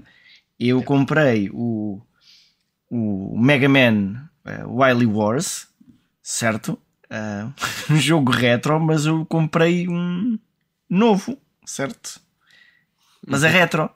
Não interessa se foi produzido o ano passado, há dois É. anos. Yeah. Acaba por ser. E aquilo, aquilo é oficial. Certo? Só não é oficial da SEGA, mas é oficial. Da Capcom. Uhum. Eu acho que a, a- a- a definição retro gaming até começa quando ah, começa a ser moda. Opa! Tal como outras É coisas que- retro. Tipo, Certo, a palavra. Vintage clothing, eh, Sim, sim, sim. vintage furniture. Sim, sim. Sem dúvida. Sem dúvida. Portanto, epá, era um termo que eu não. Nem, nem sequer gosto assim tanto do termo, porque repara uma coisa: o pessoal diz assim, ah, mas tu és retro gamer. Não, man! Eu- eu Retro jogo- parece jogo- que é uma coisa retrógrada. Tu és um. jogo- gostas de retro gaming, és retrógrado. Nisso. Paraste no tempo, certo? Mas, por exemplo, eu não vejo mal nenhum em alguém só jogar cenas de Mega Drive. Porque, Ah, pronto, é logo que as pessoas gosta. sejam whatever. felizes, meu. Uhum. Cares? Yeah, meu, whatever. Ah, agora, acho que, acho que a definição acaba por ser um bocado redutora. Olha, eu, eu dei por mim. eh, Eu esta semana não, não consegui jogar durante muito tempo. E então dei por mim ahm, ontem, ontem no início, de seguida ao almoço, a pensar o que é que eu vou jogar agora. E depois, eu ia contar esta história no Playing Now, mas acho que faz sentido aqui. E então eu, ia, eu ia jogar um determinado jogo na 3DS e eu tinha lá o, o Quest of Dungeons. Olha, bom jogo. E eu pensei, olha, vou jogar um bocado nisto. E, e o pensamento que veio à cabeça é: houve uma altura em que os jogos eram só um jogo e sei lá, era uma coisa mais rápida para consumir. E os jogos hoje em dia já são uma coisa um bocadinho diferente. E para mim, a nostalgia do retro acaba por ser aqueles jogos. Porque às vezes o- jogar um jogo parece que, que nos cansa um bocado. Ahm, exige mais um bocado de nós. E aqueles jogos que me dão nostalgia mais antigos, sei lá, parece que, que me relaxam mais e que me deixam mais uh, satisfeito depois de estar 30 minutos a jogar. Enquanto um jogo de hoje em dia não consegue satisfazer em 30 minutos. Hum. Certo? Tem, é como um filme, tem que estar ali a, a experienciar aquilo tudo. Um filme, mas um filme bem grande. Então estás-me a dizer que relaxas mais a jogar um Probotector do que um da Last of Us. Sim, sim, sim, sim, sim. ok. sim. Uh, porque é a mesma abordagem que eu há bocado estava a falar do Eu Sekiro. sei. Se me aborrecer, eu paro. Não é? Avanças para a frente. Eu paro. É.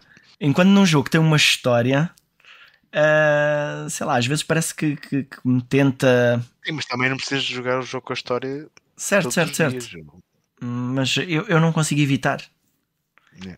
Eu sou o tipo que se vê uma série e que o episódio seguinte está disponível, eu quero ver. Para ver, yeah. Yeah. Eu compreendo. Não, mas de facto é, é um tema muito, muito abrangente. Mas eh, eu, de certa forma, também, também estou Olha. com algumas coisas que o Ivan diz né, em relação.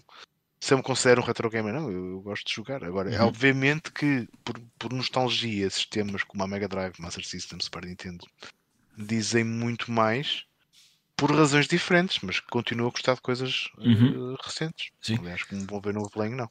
Vocês não. agora, uma cena. Eu adoro jogar jogos an- mais antigos por causa de uma cena. Eu acho um piadão ver como é que as coisas funcionavam, quais é que eram as ideias que existiam na altura.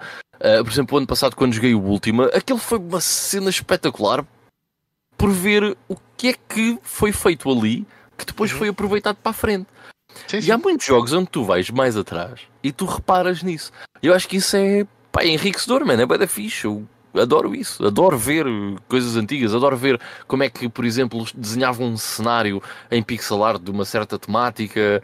Pá, acho que isso é tudo espetacular, mas é bem interessante. Eu gosto, gosto muito de ver. hum, De ver como é que as coisas eram feitas, não é? Uhum. Acho que é uma cena muito fixe.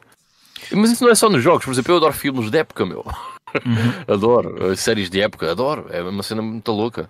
Tipo, os, os filmes que eu gosto, bué, Braveheart, eh, o, Patriota, eh, Master and Commander. Estás a perceber? Eu gosto muito desse tipo de, de cenas. Portanto, não é uma coisa que eu faço só com, com os jogos. Sim, porque curiosamente eu também. Esta tarde tive toda a ver um, um documentário barra série do Alexandre Grande que está na Netflix e Yeah. eu gosto bem disso. Eu adoro essas cenas. Eu vejo bué de comentários, mano. Uhum. Bué. E, epá, e acho fabuloso. Curto mesmo bué. Mas, mas olha, Eh, agora, agora ainda estava aqui a pensar no- noutra perspectiva. Daqui a 20 anos, quando eu me recordar eh, destes podcasts que nós, faria, que nós fazíamos, portanto, isto deve acabar daqui se calhar a 18 anos, portanto, daqui a 20 anos já não há, e, eh, e, ah, se calhar eu vou, vou encontrar numa loja de, de usados um, sei lá, um, um olha, um Plague Tale, certo? Que eu me lembro de vocês os três falarem aqui, que gostaram muito do jogo, e eu daqui a 20 anos nunca o joguei, e eu vou, e aquilo vai, vai- vou sentir aquele sentimento de nostalgia, certo? E é isso que me vai fazer com- querer comprar aquele jogo ou querer jogar aquele jogo daqui a 20 anos. É, mas Eh, não é que tu vais jogar daqui a 20 anos eu posso jogar agora. porque a, minha, porque a minha vida pode não ir nessa direção. E, ah, e vão haver sempre outras coisas. Há jogos que eu vou querer jogar hoje e que não vou conseguir jogar. Tal como havia jogos já há 30 anos que eu não joguei porque não tinha dinheiro. Agora, há jogos que eu não vou jogar porque não tenho tempo. E, Eu sei, eu sei. Era só, era só eu estava mesmo só curioso como é que tu ainda não jogaste isso. Se gostas de jogos também assim com, com uma certa narrativa, porque assim, é um daqueles jogos bons. Sim. Olha, e principalmente porque acabei com o Game Pass.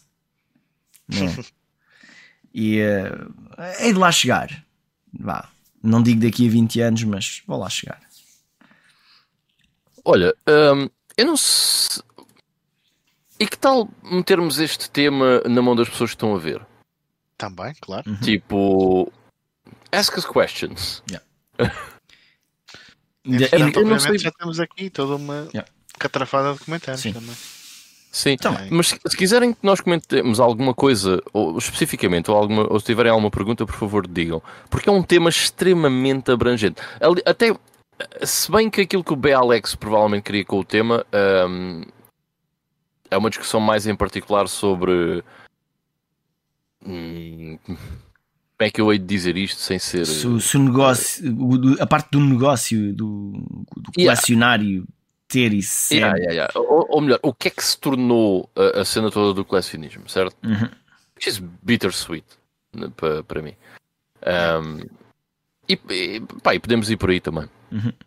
Pá, Mas eu, eu posso acrescentar apenas o seguinte: Ahm, eu não consigo imaginar muita gente ah, que, ah, que- e pode, há certamente, não é? Mas não há muita gente que, so- que sobrevive só à custa do retro gaming e do negócio e, e dos colecionadores destas coisas, não é?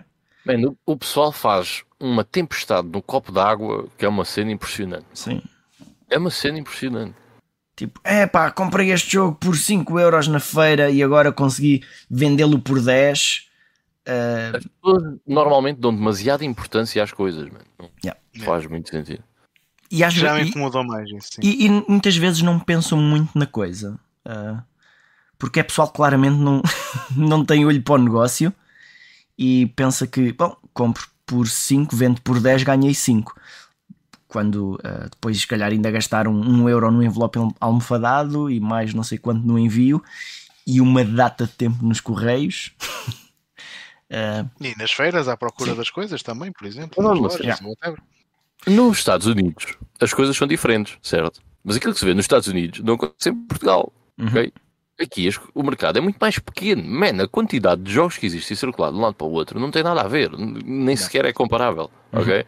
E aquilo que nós vemos de lojas nos Estados Unidos e grandes resellers nos Estados Unidos e não sei o quê, aqui não existe. Ah, Existem grandes resellers quando eles vão morar para a Inglaterra. Percebem o que é que eu estou a dizer? São coisas completamente diferentes. Uhum. Não, não é comparável sequer. Não há, repara, tu não vais eh, fazer eh, dinheiro disto ou ser um problema para o colecionismo eh, porque vais a uma feira de velharias eh, comprar jogos Essentials de PSP e jogos de PS3. Uhum. Faz É assim, isso só, só faz, Agora. só faz algum sentido quando as pessoas gostam daquela sensação de, de procurar as coisas, mesmo que depois seja Sim, para sim, sim. vender. Claro. Olha, eu dou-vos aqui um exemplo da minha filha. A minha filha está no nono ano e, e tem aquela cena da viagem de finalistas e do ganhar dinheiro. E juntam-se uma data deles, tipo, para venderem bolos numa festa qualquer. E eu digo à minha filha: se cada um de vocês individualmente fosse trabalhar um dia, vocês ganhavam muito mais dinheiro do que vocês os todos a gastarem eh, 20 dias ao longo dos, do, do nono ano a trabalhar, porque aquilo não é, Não é rentável. não é rentável, certo? Não é o suficiente. Parece, sem dúvida. para eles parece tipo, ah, ganhámos 200 euros. Tipo, vocês são 20, certo? Vocês perderam todos 3 horas para ganhar, hum, eh, 10 euros. vá, e, depois no fim das despesas, tipo, 2 euros cada um, 10 certo? euros, já. Pá, vocês se fossem lavar um carro de alguém e lhe pedissem 5 euros, ganhavam mais dinheiro. Sim. é? E, e aqui é um bocado a mesma coisa. Ah, agora, se gostam de vender bolos, pá, porreiro. Agora, ah, se querem fazer vida de vender os bolos, não vai dar. E, ah, e o fazer vida de vender jogos e não sei o quê, pá, hum, é boeda difícil, não é? Quem tem uma, quem tem Yeah. uma loja só de retro gaming, é pá, não, não, não tem uma vida muito facilitada porque precisa de vender as coisas bué caras e, a- e, a- e atender gente parva que lá vai. Dizer que aquilo é tudo bué da caro. Man, Ou deve, vender jogos recentes também. deve ser preciso uma ser. paciência de job para ter uma loja de retro gaming hoje em dia. Yeah. Uma paciência Ah, sim, para aturar eu- os cromos que lá vão. Meu Deus do céu. Olha, Yeah, o- yeah, o- yeah, yeah. Eu- eu O Gonçalo. Monteiro está a perguntar qual é que é a nossa opinião sobre as lojas sex ou cash converters. Eu não vou uh, comentar as lojas sex, como é óbvio, mas cash converters, um, eu gostava bué das cash converters e ia bué às cash converters uh, e às cashland que existiam antigamente. Ia bué e comprei lá muita coisa muito fixe, mas há para aí se calhar dois anos que não entro numa Cash Converters, porque hoje em dia. Eu- não- Eu gostava da Cash Converters antes eles terem tudo informatizado, porque os preços Sim. eram bué aleatórios. Hoje em dia eles têm preços tabulados, nivelados pela Caixa Espanhola, que o mercado retro em Espanha é muito mais caro que o nosso, ok? Ahm, e então deixou de ser assim tão apetecível. Às vezes aparece lá algum gajo que deve ser tipo um, um estagiário que não sabe o que é que está a meter e às vezes ainda aparecem coisas a preços interessantes. Ah, mas ah, antigamente era, era, era, compensava muito mais, sim. Uhum. A CX, eu pessoalmente gosto muito de uma coisa da CX, é o facto de eles serem super transparentes ah, no- nos preços das coisas. Yeah. Tens aqueles preços, tu já sabes para o que é que vais. Ahm, pá, eu, eu pessoalmente prefiro comprar na loja porque consigo ver o estado das coisas. Pronto, se, se mandar vir online, não sei de que loja é que vem, portanto as coisas podem não chegar no estado que vocês pretendem. Portanto, lá fora há uma. Desculpa, Ivan, eu acho que já partilhei isto contigo, mas lá fora há uma expressão que é o CX Lottery. que Tu mandas vir Sim, um sim, jogo sim. que Eu, eu, eu já vi É. vários. mandas vir um jogo que queres e nunca sabes que estado é que vai chegar, se vai chegar bom, se vai E chegar às, muito arriscado. e às vezes até pode vir Platinum ou normal. O normal, ou Não é? tipo gajos que compram jogos marcados como cartuchos e recebem o jogo completo e vice-versa. Portanto, é, Uhum. Mas tens sempre a possibilidade depois de ires à loja e, e devolvê-lo. É? Exatamente, tens, tens, tens. Portanto, Na Mas eu- União Europeia tens 15 dias para devolver qualquer ordem online que tu faças. uhum. Eu pessoalmente. Em qualquer loja. Pá, e tens uma e tens uma garantia das coisas que compras isso é acho que é uma segurança fixe que tu não consegues ter em mais lado nenhum eh, de alguém que te venda aquilo na, no, noutro sítio qualquer, não é? Ah, olha, um- uma cena que eu gosto na, na CX e há, que há pessoal que acha que eles eh, se aproveitam das pessoas é o, o preço que eles dão pelos jogos, não é? Agora imagina que eu, eu tenho aqui um jogo em casa e eu não o quero e vou vendê-lo e chega a CX e dão-me um euro por ele. E, e se eu tentar vender a alguém, talvez eu consiga vender por 4 ou 5 euros. Mas eh, e é um bocadinho repetitivo o que eu estou a dizer, porque já comentei há bocado. Mas epá, eu prefiro chegar lá e tipo, ok, dê-me um euro por este jogo que eu não quero. E para mim é melhor negócio do que vender a alguém por 4 euros. Porque só o Sim. tempo que eu gasto a pôr à venda, a negociar, a falar com duas ou três pessoas, a dizer que querem pagar só 2 euros ou 3 euros e eu estou a pedir 4 ou 5 e depois ter de ir aos correios por causa daquele jogo. Ah, e a CX é um sítio, olha, tipo, vou despachar as cenas. E pronto, Eu geralmente acabo por trocar sempre por voucher porque pá, eu, eu quando despacho jogos ou é porque são coisas repetidas que apanho em algumas Uhum. velharias ou Yeah. assim, ah, ou são coisas que simplesmente não, não têm interesse. E o que acabo de fazer com esse dinheiro é comprar mais jogos. Portanto, geralmente compensa mais trocar por vouchers. é, é como eu faço, porque eventualmente faço. vai haver um jogo que eu vou querer e É, é E compro lá. E gasto. Uhum. Uma coisa que eu gabo a paciência às pessoas é estarem a vender uma cena por 2 ou 3 euros, mano. Santa paciência de Jó. É E tem que aturar pessoas. E ah, meu, alguma vez eu ia perder tempo para vender uma cena de 2 euros? E Mas va- nem que a Sex me dê 10 cêntimos. E vamos, Eu e vamos organizar um Esse- leilão em que durante a semana toda eu tenho que estar ali também. Quero estar ali a ver decorrer das É, coisas. Nunca na vida. Eu tenho mais que fazer, meu. Pois. Ganhou o José, licitou 2 euros por isto e portanto. não. Eh, fiz para o José, comprou um jogo por 2 euros. Agora, para quem vende, meu, Depois eu tens que embalar, tens que perder tempo aí e deixar aos correios. ou... Man, nem pensar. Completamente fora de questão. Yeah. Olha, o Miguel Cabandas diz que gosta de sexo, mas gosta mais de sexo. Isso. ah, Acho todos nós, acho todos É. nós. não sei, nunca experimentei, mas um dia, conto. depois eu conto-vos como é que foi. Mas olha, eu, enfim, não- eu não- gosto. diz. É, ainda nesta, nessa pergunta, pá, eu, eu gosto desta cena dos vouchers e eu uso, eu uso esse sistema de vouchers também na Vinted. Portanto, eu às vezes também vendo algumas coisas na Vinted. Se eu acho que, por exemplo, se na Vinted consigo vender por mais, melhor dinheiro do que na CX, acabo por vender na Vinted. E o saldo que eu ganho lá, depois uso para comprar coisas mais caras, mas que depois, no fim de contas, psicologicamente não me saem tão caro na carteira. Yeah. Foi assim que arranjei o Rule of Rose por 50 paus. Portanto, eu despachei um bué de cenas que tinha para aqui repetidas. E lá na Vinted não tens de ir aos correios? Tenho, Não, mas. é uma coisa diferente. Chegas lá e Mais um ponto. a minha filha. ter A minha filha vendeu esta semana pela primeira vez uma coisa na Vinted e eu próprio nunca tinha vendido. Ah, e então ela tem bué da vergonha de falar com as pessoas, então eu tive de ir com ela e eu tipo, eu vou lá, mas eu não digo nada. E nós chegámos lá ao ponto. Aquilo, aquilo eles mandam logo para imprimir uma cena para pôr lá no pacote e nós chegámos lá e eu digo bom dia, a senhora diz bom dia, minha filha diz olá, momento de silêncio e a senhora diz assim: dê cá por favor. Podem ir embora. Ok. Yeah, É bué, é bué simples. É bué. Ahm, Mais perguntas? Mais perguntas? Já, não sei, ah, acho que não havia aqui nenhuma pergunta agora ah, direcionada para este tema. Penso eu, mas pode-me ter eh, passado ao lado. Ahm, mas olha, uma coisa que obviamente que se calhar o BLX tinha intenção quando, quando nos deu este tema era o quanto é que o facto de se ter tornado uma moda, certo? Eh, influenciou também eh, a parte do, do como colecionar, não é? Uhum. Eh, por causa do, obviamente, do, do preço. Eh, e, eu acho que todos nós sentimos, sentimos isso, principalmente ali a partir, se calhar, provavelmente 2014, 15, principalmente. Aí. A partir de 2010 começaste a ver um shift muito grande e, e muita gente a entrar dentro do hobby, não sei o quê. Mas a partir de 2014, 2015 então foi um regabof total. Toda a gente era retro gamer, toda a gente colecionava há 10 anos eh, e toda a gente jogava eh, todos os jogos, tinha jogado todos os jogos do mundo eh, que saíram para a Mega Drive.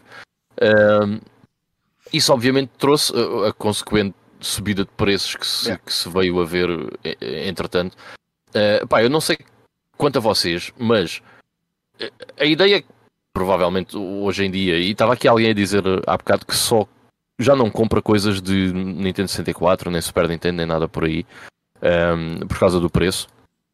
Eh, e acho que eh, eu, por exemplo, o que, o que mudou para mim foi um bocado diferente, que é eu deixei foi de comprar praticamente tudo para comprar só coisas muito específicas, Uhum, ainda que por um valor grande Mai- ou maior, alto, não é? Claro. mas só uma coisa mais específica. Eu não sei como é que a cena da moda vos afetou a vocês. Não, opá, é, é- é como te digo, eu, para, eu já, já também já tinha, tinha referido isto aqui. Pá, sistemas como a Mega Drive, Master System, coisas que me dizem mais. Se eu for uma feira de velharias e vir um jogo a um euro, mesmo que seja o Brian Lara Critic, Cricket, olha, vou levar, ok? Para outros sistemas, sou muito mais hum, exigente e, e acabo por comprar aquilo que realmente me interessa. Hum, e eu continuo a ter essa cena hoje em dia, que é vou a uma feira de velharias, que a maior parte das vezes não encontro nada, mas vou lá com amigos e estamos a, a- a maior parte do tempo a conversar. E se apanhamos alguma coisa fixe, se não apanhamos, paciência.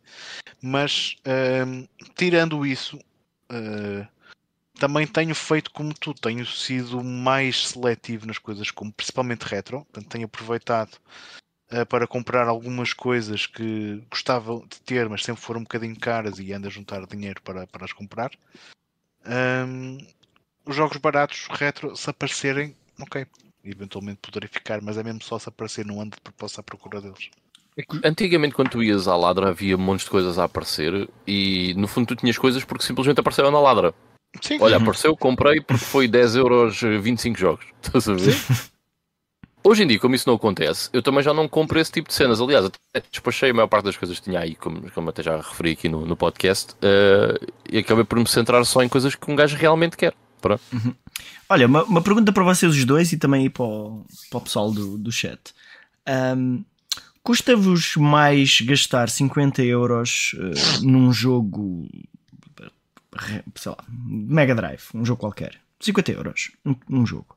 Custa-vos mais dar esses 50 euros por um jogo Mega Drive ou 50 euros por um jogo que tenha saído no ano passado? depende do jogo. Um jogo que vocês gostam igualmente, só que tem Vou uma carga nostálgica sincero. diferente. Depende do jogo. É assim, se for um jogo que eu gosto muito, sem dúvida que me custa menos dar pelo jogo antigo, ok? Foi um jogo que eu joguei e que gosto muito e sem dúvida nenhuma custa menos. Eu não gosto de comprar jogos que saíram há pouco tempo pelo facto de desvalorizarem, certo? Uma coisa que desvaloriza não é um bom- uma boa aplicação das tuas finanças, não é? Mas É- é normal. uh, acho que jogos a falar como. de um jogo de Switch, ok, que nunca desvaloriza assim tanto quanto Não, não, não, mas uh, compram um jogo como Eh, se fosse um investimento. Não necessariamente, mas eu, eu tenho tanta Não coisa é para jogar. Eu não tenho pressa em comprar o Starfield, por exemplo, que saiu há uns Uhum. meses atrás, porque ele daqui a uns meses ou uns anos vai estar muito Ele mais vai barato. baixar. E eu, Mas, ter- eu tenho muita coisa para jogar ainda. portanto, mas vocês nunca compraram um jogo um, aqui- multiplataforma que há para três consolas, nunca Uhum. escolheram a consola só porque sabem que aquela versão vai desvalorizar menos. Tem isso não, em mente? Isso, isso, isso acho que nunca fiz, não. Agora, Não, acho que Eh, nunca fiz por aí. Uhum. acho que não. Normalmente compro é para a plataforma que eu prefiro, mas isso é normal, não é? Mas eh, economicamente não faria mais sentido comprares para aquele que vai baixar menos? Sim, Mas é que Mas não, eu não- tu não tencionas vender, não certo. vender. É aí que eu quero Agora, chegar. Há uma coisa. Quando, quando coisa não é para vender, é, não, estou interessa se vai desvalorizar ou não. Porque senão nunca, Não, nunca certo, ninguém certo. comprava um jogo novo por olha 80 lá, euros. Eu, eu só compro jogos de lançamento para desvalorizar. que aproveita as cenas das pré-reservas para ter Uhum. descontos, porque são coisas que nunca desvalorizam muito e muito dificilmente vou arranjar a um preço muito mais abaixo do que, do que aquele que pagaria naquela altura. Olha lá, De como nós resto- sabemos que vai desvalorizar, é preferível comprar mais para a frente no ano seguinte porque eu vou despender de menos dinheiro, Uhum. Exatamente. certo? Ou seja, aí faz sentido. Agora, há outro, há, há, há dois, há duas coisas que eu queria dizer sobre esse tema do, sobre esse tema, que é, primeiro, Tu fazes poucas suaves. vezes isso. Porque tu, em particular, por exemplo, o ano passado, ainda yeah, pagaste. mas ano passado foi uma exceção. Sim, sim, pagaste umas boas massas a mais porque querias jogar muito aquele jogo no No lançamento. lançamento. E este jogo já tenho aqui, este, este ano já tenho aqui dois. O Like a Dragon eu só ainda não o comprei porque eu, eu, não, tô, eu não tenho tempo agora para o jogar. Mas À é isso, isso, é uma, vem- isso é uma coisa que tu fazes bem, porque há pessoal que faz como tu, só que depois sabe que não tem tempo para jogar o jogo. Quando vai jogar, já o jogo custa menos 30 euros do que ele pagou. Exato. Isso, Yeah, não, isso- isso é- isso- isso é é que não é economicamente viável. Eu sei que agora não tenho tempo para o jogar. Eu para a semana talvez o compre, porque Uhum. talvez tenha tempo para o jogar. Se não, vai sair o Final Fantasy VII Rebirth e eu esse vou comprar quando sair. E sei que vou ter tempo para o jogar e só o vou comprar depois disso. Mas pronto. Mas isso é outra cena. Agora, há uma coisa bem engraçada que às vezes o pessoal diz e que é bem. É bem... Desculpem lá, mas é por ignorância. Que é. Então, mas eh, eh, vamos imaginar, ok, que eu tinha um Final Fantasy VII selado, ok? Uhum. Vamos imaginar. Então, mas tens o jogo selado, porque é que não abres para jogar se, se não jogaste? Imaginem que eu não tinha jogado o Final Fantasy VII, né? Este argumento não faz sentido nenhum, ok? Eu vou explicar porque é que não faz sentido nenhum. Eu não sou rico, certo? Nenhum de nós aqui é propriamente rico, ok? Um Final Fantasy VII selado vale bué de dinheiro. Eu não sei se amanhã eu vou precisar de vender o jogo, certo? Uhum. Um gajo nunca sabe. Porquê é que eu vou perder 5 mil euros ou whatever para tirar um plástico de um jogo se eu posso comprar outra cópia ou jogar o jogo noutro sítio qualquer? É um argumento que se vê aí muito pelaquela malta que só gosta de dar flame que não faz sentido nenhum. Mas porquê é que eu abrir, haveria de querer abrir um jogo para jogar de 1999? Não faz sentido nenhum. Yeah, Mas isso é. Estás a Há entrar aqueles aí argumentos piso Estás a entrar aí numa slippery slope. Epá, imagina É, que tem lá dentro um mapa muito a fixe que entrar- gostavas de ver. Sacas a versão PDF. Olha, eu tenho um jogo. Eu tenho, Eu, Eu tenho abri um jogo selado. que pareciam selados recentemente. Sim, Não- sim. Provavelmente não, não me custou nada fazê-lo. E- Uh, mas tem aqui mas, um da PC. nenhum deles custava 5 mil euros. Um deles era um Capcom vs SNK, não sei quanto é que custava. E Mas, tinha o selo ainda da PlayStation. Sim. Ah, então tu és maluco. E daí, Porque Eu tinha vendido isso, eu vendia isso, comprava uma cópia aberta e metia o resto ao bolso. Porque quer dizer, faz sentido, eu não sou rico, portanto, para mim Ah, está-se bem. Então, Aquele, aquele veio de um sítio especial, não queria vender aquele. então tenho aqui É. mais um IC. Ah, oh, mas, Ivo, ah, acaba lá o raciocínio. Não, mas tenho aqui um da TurboGrafx, está selado, que também me custa abrir. Estou aqui a ver se abre, se não abre, se abre, se não abre. Eu não gosto de comprar jogos retro selados porque, precisamente por causa disso. Agora, jogos recentes, abro-os todos. Uhum. Ah, isso é, isso é whatever, claro, obviamente. Mas tens jogos recentes que tu não sabes, tu compras e se calhar daqui, por essa lógica, se calhar daqui um- uma batelada de anos vão valer boa guita. Tens algumas coisas de nicho a sair agora. Uhum. Mas Sim. E, aí vamos entrar naquela O que conversa tu tens daqueles nicho gajos a sair agora, o que tu tens nicho a sair agora, está tudo selado. Tipo, uma cópia aberta é que vai ser raro, não é? A cópia selada. Está tudo selado? Que é ridículo também. Mas olha lá, há um jogo que eu, te- eu tenho um jogo selado para a Super Nintendo, que é o Tintin, o Tintin no Tibete. Eu quero abrir aquilo por dois motivos. Não tem grande valor, certo? É, que se calhar selado vale para aí 100, 120 euros, uma merda assim do género. E a caixa não está propriamente nas excelentes condições. E eu quero o póster que está lá dentro. Eu gostava de abrir Ah. aquela merda e a moldurar o póster. Então há bocado era sa saca- sacas o PDF, sacas o PDF, imprimes Não, o PDF e molduras. Não, mas imagina, uma coisa é um jogo que vale 100 euros, ok, tipo, whatever. Agora, uma coisa é um jogo que vale balúrdios de dinheiro e eu agora tenho que abrir para ser true retro. Man, uma coisa Epá, mesmo absurda, man. 100 euros não é barato. Epá, tá bem, mas também não é nada do outro mundo, percebes? Há bocado, nós aqui ninguém é rico. E eu tipo, é um jogo de 100, só 100 euros. Mas olha, ah, falando em decisões ponderadas ah, em termos monetários, não seria mais ponderado que- querermos, pá, querermos jogar um jogo no lançamento, no dia, não conseguirmos esperar? Ok, eu percebo. Ah, Final Fantasy VII Rebirth sai daqui a. oh, o novo, ou lá o que se chama. Sai daqui a 3 semanas para aí, certo? 25 dias. Ok. Então, tu compras o jogo, 80 paus. Ok. Chegas ao final numa semana, certo? Não se... Vais vendê-lo à sex logo a seguir? Ou não? Ou ficas com ele? Não, fico com ele, yeah. Hey, it's Ok. my decision. I'll stand by it. Mas imagina que vais à CX, passado uma semana, quanto dinheiro é que perdes? Uh, depende, mas provavelmente compras o jogo a 70, dão- damos-te 47, perdes para aí Compras a 80. 23, 25 euros. Vá, compras 80 e perdes. Imagina, tipo, vamos exagerar, 40 euros, perdeste 40 euros. Mas daqui a 4 anos tu voltas lá e compras o mesmo jogo e ele vai-te custar menos de 40 euros, certo? Ou Provavelmente. seja, sim. tu vendeste um jogo por 40 euros e passado 4 anos vais lá buscá-lo por 20. Ganhaste 20 euros nessa Ganhaste negócio. 20 euros porque gastaste 80 no. Sim, sim, sim, sim, mas Eu percebo o que estás a dizer, sim. certo? Ou melhor, investiste menos dinheiro na experiência de jogo e depois Agora- ficaste com ele na mesma. Agora, Mas isso também o, o isso-. Agora a cena é: tu não ficas é com o teu jogo, aquele que tu jogaste. Isso é um problema para vocês? Seria um problema?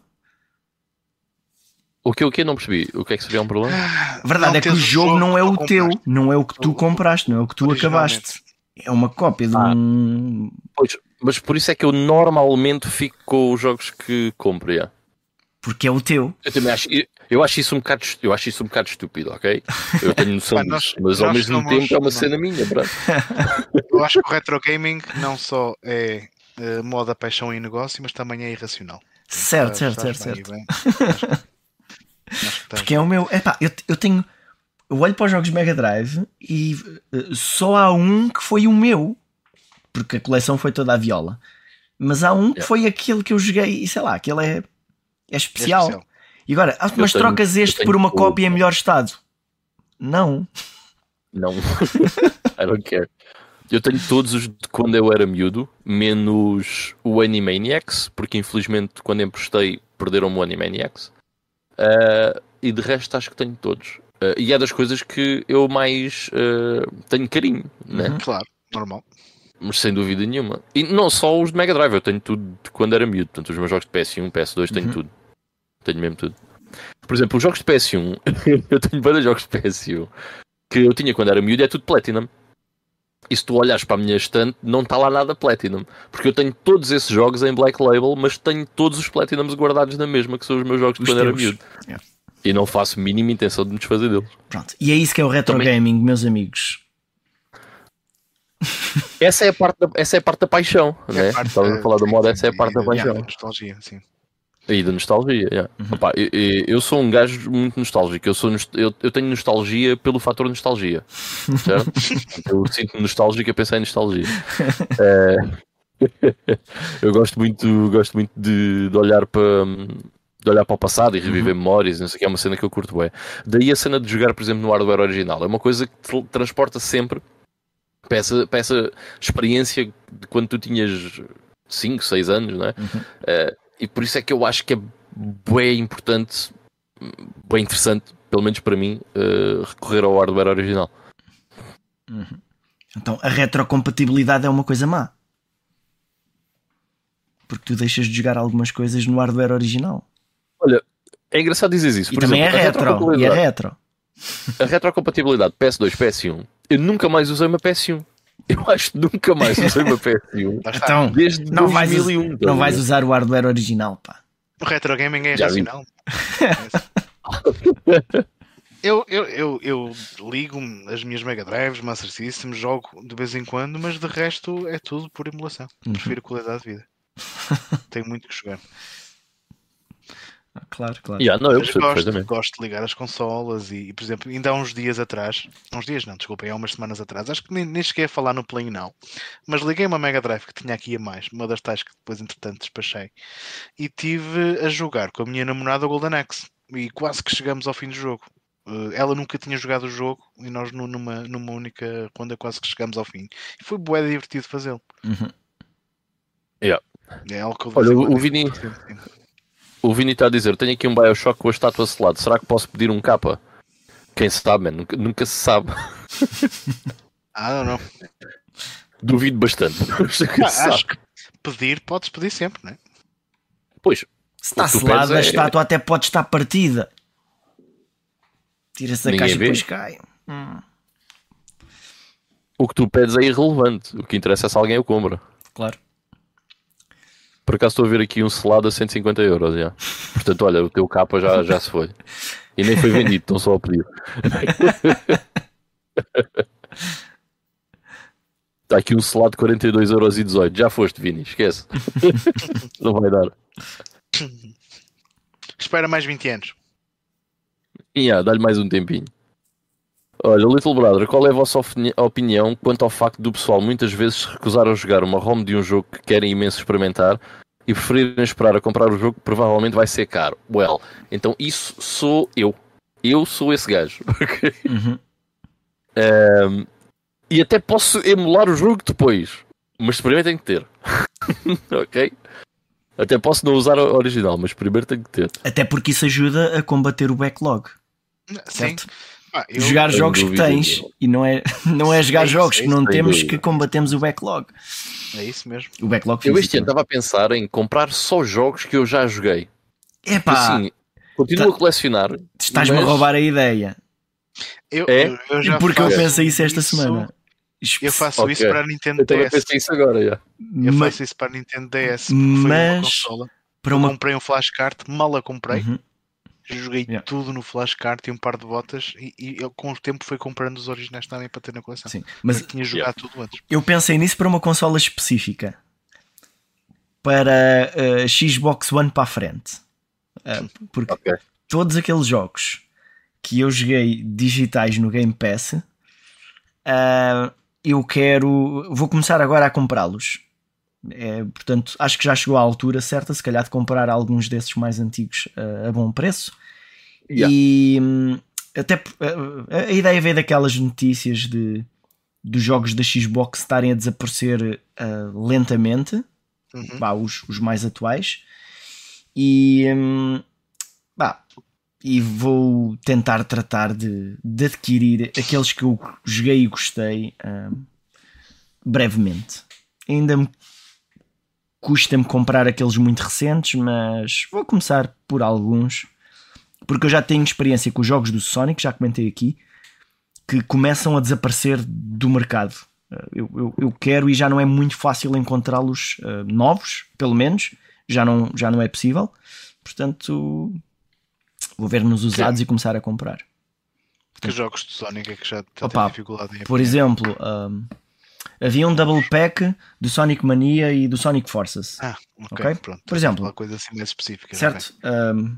Os jogos em standalone ainda se vê relativamente bem. mas mesmo alguns em standalone já não encontras. Não, Tu vais à- ao site da FNAC e ao site da Vorten e eles não estão lá. Vês lá no marketplace, mas tu já não consegues comprar por aí. Ok? Imagina que eu quero ter um novo, certo? Ou selado, ou whatever. Já começa a não ser fácil encontrar esses jogos. Para mim, tanto faz. Mas hum, isso parece-me estar a acontecer com os jogos em geral da Xbox. Yeah. Mesmo Também aqueles que, também. que são mais ou menos recentes. Olha, mas eu- quero responder aqui ao Little Brother, que ele estava a dizer qual é que é a nossa opinião sobre aquilo. Bem, a minha opinião é, é, obviamente, não faz mal nenhum porque eu faço isso, certo? Agora, ahm, porquê é que eu faço isso? Porque há duas, são duas coisas diferentes. Colecionar e jogar são dois hobbies diferentes. São da mesma coisa, porque eu Uhum. gosto de jogos, certo? Mas acabam por ser duas coisas diferentes. E eu, para mim, ahm, por causa do backlog, ok? Eu, para mim faz sentido se eu quero um jogo, se eu quero jogar um jogo, então eu tenho que o ter. Porque isso também me faz pensar duas vezes se eu realmente quero eh, aquele jogo. Tipo, se vale mesmo a pena investir o dinheiro para, para jogar aquele jogo. E há uma cena que é. ehm, e, pá, o pessoal fala muito eh, daquela cena de. Ah, hoje em dia. É pá, hoje em dia o mundo é muito triste, para ser sincero. Mas hoje em dia as pessoas acham que têm que ter uma opinião sobre ehm, tudo e mais alguma coisa que as outras pessoas fazem. E então há aí uma corrente de, de, de ideias que é. Se tu compras um jogo, tens que jogar, não pode estar na prateleira. Ora, vamos lá ver. Então, isso para isso, eu fico só com um jogo e só jogo este jogo. Eu, quando deixar de o jogar, tenho que o tirar daqui e tenho que o vender. Isso não faz sentido nenhum. Eh, agora, eu, pessoalmente, e nós aqui todos jogamos, tentamos jogar o máximo de jogos possível dentro do tempo que nós temos, porque é o hobby que nós temos principal, e eu jogo muitos jogos. Agora, eu não vou jogar os jogos todos que tenho, nem vou repetir os jogos todos que eu tenho. Ok? Mas eu estou-me a cagar o que é que os outros fazem com os jogos que eles compram. Man, se tu quiseres comprar os jogos, metendo numa fogueira, eu não quero saber. eu não quero saber. Eu preferia que não o fizesses, né? porque no fundo estás a deitar cópias ao lixo. Mas estou nas tintas, não quero saber disso para nada.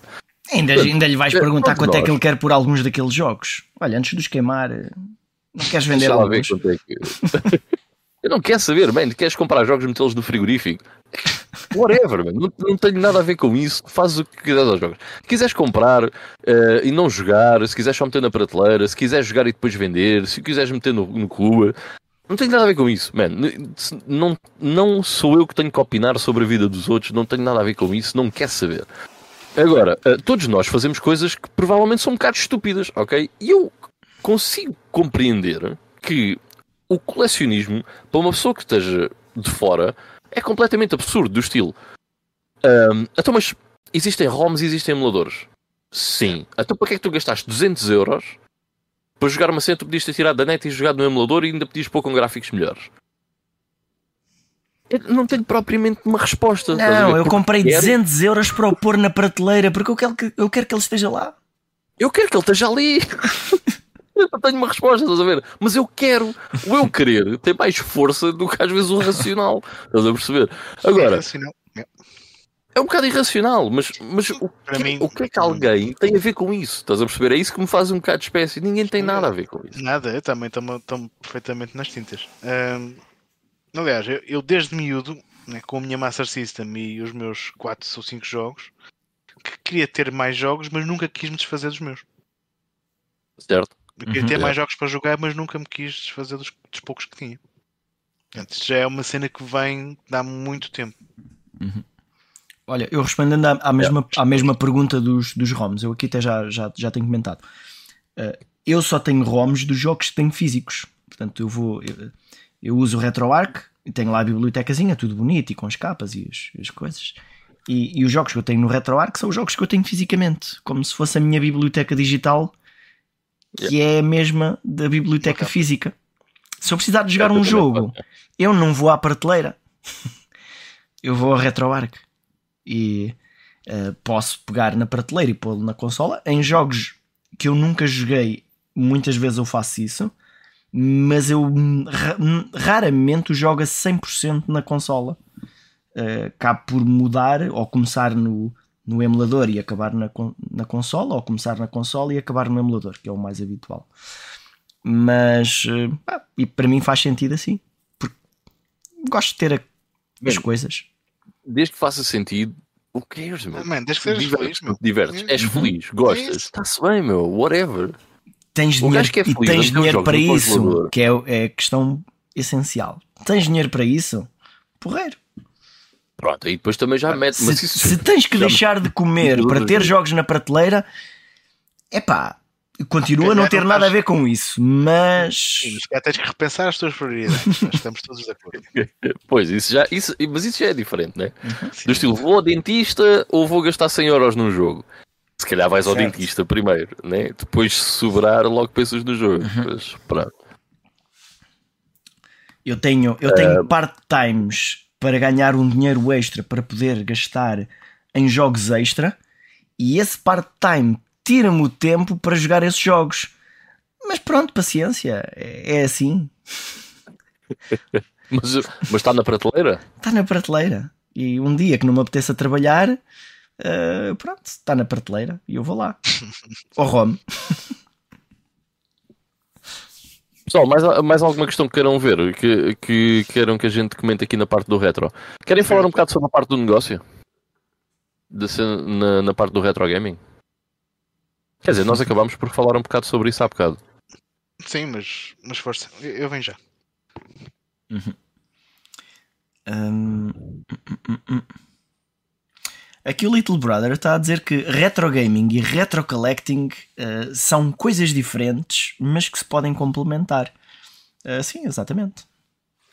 Yeah, tu não precisas de colecionar para jogar jogos antigos, portanto, Yeah. são duas coisas independentes. Nem novos. Também podes jogar jogos novos sem os comprar, quem diria. Certo? Claro que estou a falar de- de poder jogar. Estou a falar de, claro, subscrever eh, Game Pass ou uma coisa assim no género, né? Olha, o Little Brother está a dizer: pessoalmente percebi que colecionar não me trazia de volta às memórias. O facto de jogar aqueles jogos eh, que trazia as emoções de volta. Hã? O facto de jogar aqueles jogos que trazia as emoções de volta, no entanto, obviamente que respeito e até admiro quem coleciona. Eu não admiro, eu- sei quanto dinheiro é que essas pessoas gastam e eu não admiro, eu fico com um bocado de pena. Coitado, este gajo sofre da mesma doença que eu. Não, mas eh, se de- de- depende como tu fores, porque se tu comprares um jogo e para a prateleira, não é?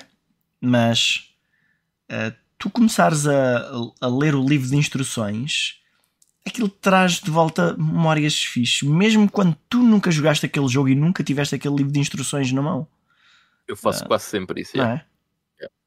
Eh, Eu faço isso quase sempre. porque, eh, porque a nostalgia não é só sobre os jogos que nós já jogámos e tivemos, e, e para mim é principal, é muitas vezes sobre, não é principalmente, mas também acontece muitas vezes, é sobre jogos que eu nunca joguei, mas gostava de ter jogado. É? Yeah. E são esses que eu acabei por ir comprando e, pronto, e, e se comprar alguma coisa mais antiga são esses jogos. Jogos que eu sempre quis experimentar. O Little Brother está a dizer, pá, para o pessoal que começou a colecionar há 20 anos e comprou quase tudo eh, por uma tuta e meia, valeu a pena. Aí é que está a cena. Hum, hum, eu eu, eu lembro-me de. Eu, eu, houve uma altura que eu vi jogos de Mega Drive a 1 euro cada um e eu disse, pensei assim, literalmente: epá, mas eu gostava de comprar para aí uns 20 jogos. Eu não vou gastar 20 euros nisto. Yeah. Hoje em dia, um euro não te compra o Brian Lara Cricket. Compra Mas, um cartucho interessante. solto do, sei lá, do, Ah, Mas, do PGA Tour 95. Mas olha, ahm, mas podemos concordar que se aquilo foi uma moda há 10 anos atrás, como estavas mais ou menos a dizer, não é? Já deixou Não de foi, não foi a ser. Sim, mas essa moda não passou já um pouquinho? Ou sentes que ainda continua com o mesmo vapor que- que antes? Eu acho que não, mano. Houve foi um shift no interesse, ou melhor, não houve um shift no interesse das pessoas, houve um shift para aquilo que é possível uh, colecionar hoje em dia. Mas isso, Uh, não, isso, isso não devia ter feito baixar os preços? Não digo aos mesmos níveis de um euro cada jogo, né? Mas Não, porque repara, os jogos antigos têm. É uma coisa limitada. Tipo, só existem X cópias daquele jogo, certo? Se- imagina que mil colecionadores entraram no mercado de PlayStation 2 e compraram mil Rule of Roses, Uhum. certo? Esses Rule of Roses estão em prateleiras. Ok? Não estão a sair de lá.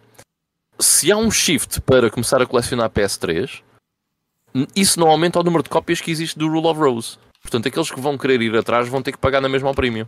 Uhum. Estás a ver? Agora, antes de haver o shift, isso é uma conversa completamente diferente. Agora, por exemplo, tu antigamente vias muito, hum, principalmente influenciado por, por youtubers americanos, a procura dos jogos da NES, ok? Hum, hum, bem dito a verdade, nem é só influenciado pelo- pelos youtubers americanos, porque nós aqui em Portugal tivemos muitas clónicas. Portanto, até faz algum sentido hum, o colecionismo da NES. Se bem que aqui era uma coisa extremamente limitada. E isso já já passou, kind of. Tu já não vês muitas pessoas a falar de colecionismo da NES. Vês se calhar agora muito mais pessoas a falar de colecionismo de PlayStation 2, PlayStation 3, um, do colecionismo de, de, de NES. Uhum. E depois há, há o facto, há, há aquela parte de ter ficado tudo muito mais caro, que obviamente retira várias pessoas, deixam de estar no teu price range. Tipo, tu- são coisas que tu já não consegues comprar. Por exemplo, um, sei lá, um jogo mega caro. Uh, vamos para o Panzer Dragoon Saga, certo? Eu não era capaz de pagar o que o Panzer Dragoon Saga hoje em dia custa, certo? Portanto, o meu foi muito barato, tendo em consideração o que ele custa uh, hoje em dia. e se não, Isso faz com e se não o tivesses? Sentes que nunca mais o irias ter? Estamos a falar de 800 euros. Sim, ainda assim. Se tu não o tivesses, 800 euros. porque estás a dizer, eu nunca iria gastar porque o meu, não sei o quê, mas ok, e se não o tivesses, como eu, eu não tenho. Eu gostava de ter. Epá, se um dia aparecesse a oportunidade, sim, mano, mas duvido muito que fosse largar 800 euros por um jogo. Alguém te fazia Estamos 50%, a falar. 50 de desconto. O Panzer Dragoon Saga. Alguém te fazia 50% de desconto, 400 euros só. 400 euros. Yeah. Comprava já outro. Sim. Ficava já com dois. Mas com a intenção de investir para eventualmente vender mais caro. Ou tipo, não, não, eu vou ter dois na prateleira. Um custou, yeah, um vou custou ter dois na- 5 euros na e outro custou prateleira, 400. Sim, sim, vou ter dois na prateleira para, para o swag. Eu, eu, eu, pessoalmente preferia pegar nesses 400 euros e gastar noutro jogo que não tivesse. Noutros jogos. Eu não. Eu não, mas eu vou explicar Sim. porquê. Eu comprava os- pelos 400 euros, ok? Aproveitava a sleeve exterior que o meu não tem, Uhum. ok? Fazias um E vídeo vendia. para pôr no canal a gabar-te que tinhas comprado só por 400 euros. Exato, exatamente. Portanto, se eu fosse essa pessoa, o faria. Eh, e depois vendia, vendia o jogo. Eu comprei para a Dragon às partes e também me falta uh, a Slave exterior. Ficou muito mais barato, mas levei anos a tê-lo completo. Uhum. Mas, mas ficou muito mais barato. Pá, mas eu, desde que comecei uh, a fazer uh, esta cena de, de pegar em algumas coisas a mais uh, e com o dinheiro que faço com essas coisas comprar coisas mais caras, pá, já, já comprei jogos por valores que nunca pensaria em dar por um jogo. Uhum. O Yeah. valor base do Rule of Rose que eu, que eu paguei foram 300 paus, mas ficou por 50, porque tinha 250 euros de saldo na, na Vinted. Uhum. E, e tenho, tenho usado um bocadinho essa, essa estratégia para comprar algumas coisas um bocado caras. Pá, eu felizmente tenho um emprego estável e e estou a conseguir eh, juntar algum dinheiro para, para um, um dia também conseguir comprar uma casa própria, essas coisas todas. Ah, portanto, se eu quisesse mesmo gastar 400 euros num jogo, felizmente teria almofada para o fazer, mas ainda há algo dentro de mim que acha muito estranho esse, esse, essa cena de gastar tanto dinheiro num jogo só. Mas olha que isso era bom para o backlog. Tipo, é só um jogo. É só um jogo. Agora Não. gastares 400 euros em 4 jogos, que eu são vou 4 gastar? jogos para o backlog. Vai demorar mais prefiro- tempo. Mas eu, eu preferia ter 4 jogos de 100 euros, de cenas que realmente me interessam, Uhum. que um jogo de 400. Olha, outra cena. Eu Agora estava aqui. O jogo de 400 pode te interessar muito mais. Ah, Yeah. yeah, mas cenas. Ivan, quando estavas a falar no. Por Acho um que euro. É um Não, por um euro não compro um Lara Cricket para Mega Drive, certo? Mas já compraste. Já foi possível antes, certo?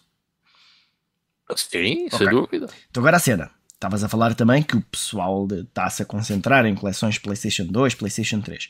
Então, se eu comprar um FIFA por 1 euro para a PlayStation 3, é garantido que daqui a uns anos eu digo: epá, agora já não consigo comprar um FIFA por 1 euro. Portanto, tenho aqui um investimento garantido. Compro um FIFA. Mas o, o espaço que eu tenho em casa é limitado, estás a ver? Yeah. E eu o lixo prefiro meter. É um investimento, pá. Daqui comprei, vou comprar por um euro e daqui a uns anos vai custar mais do que um euro. 2 euros. Portanto, um investimento de 100%. É bom.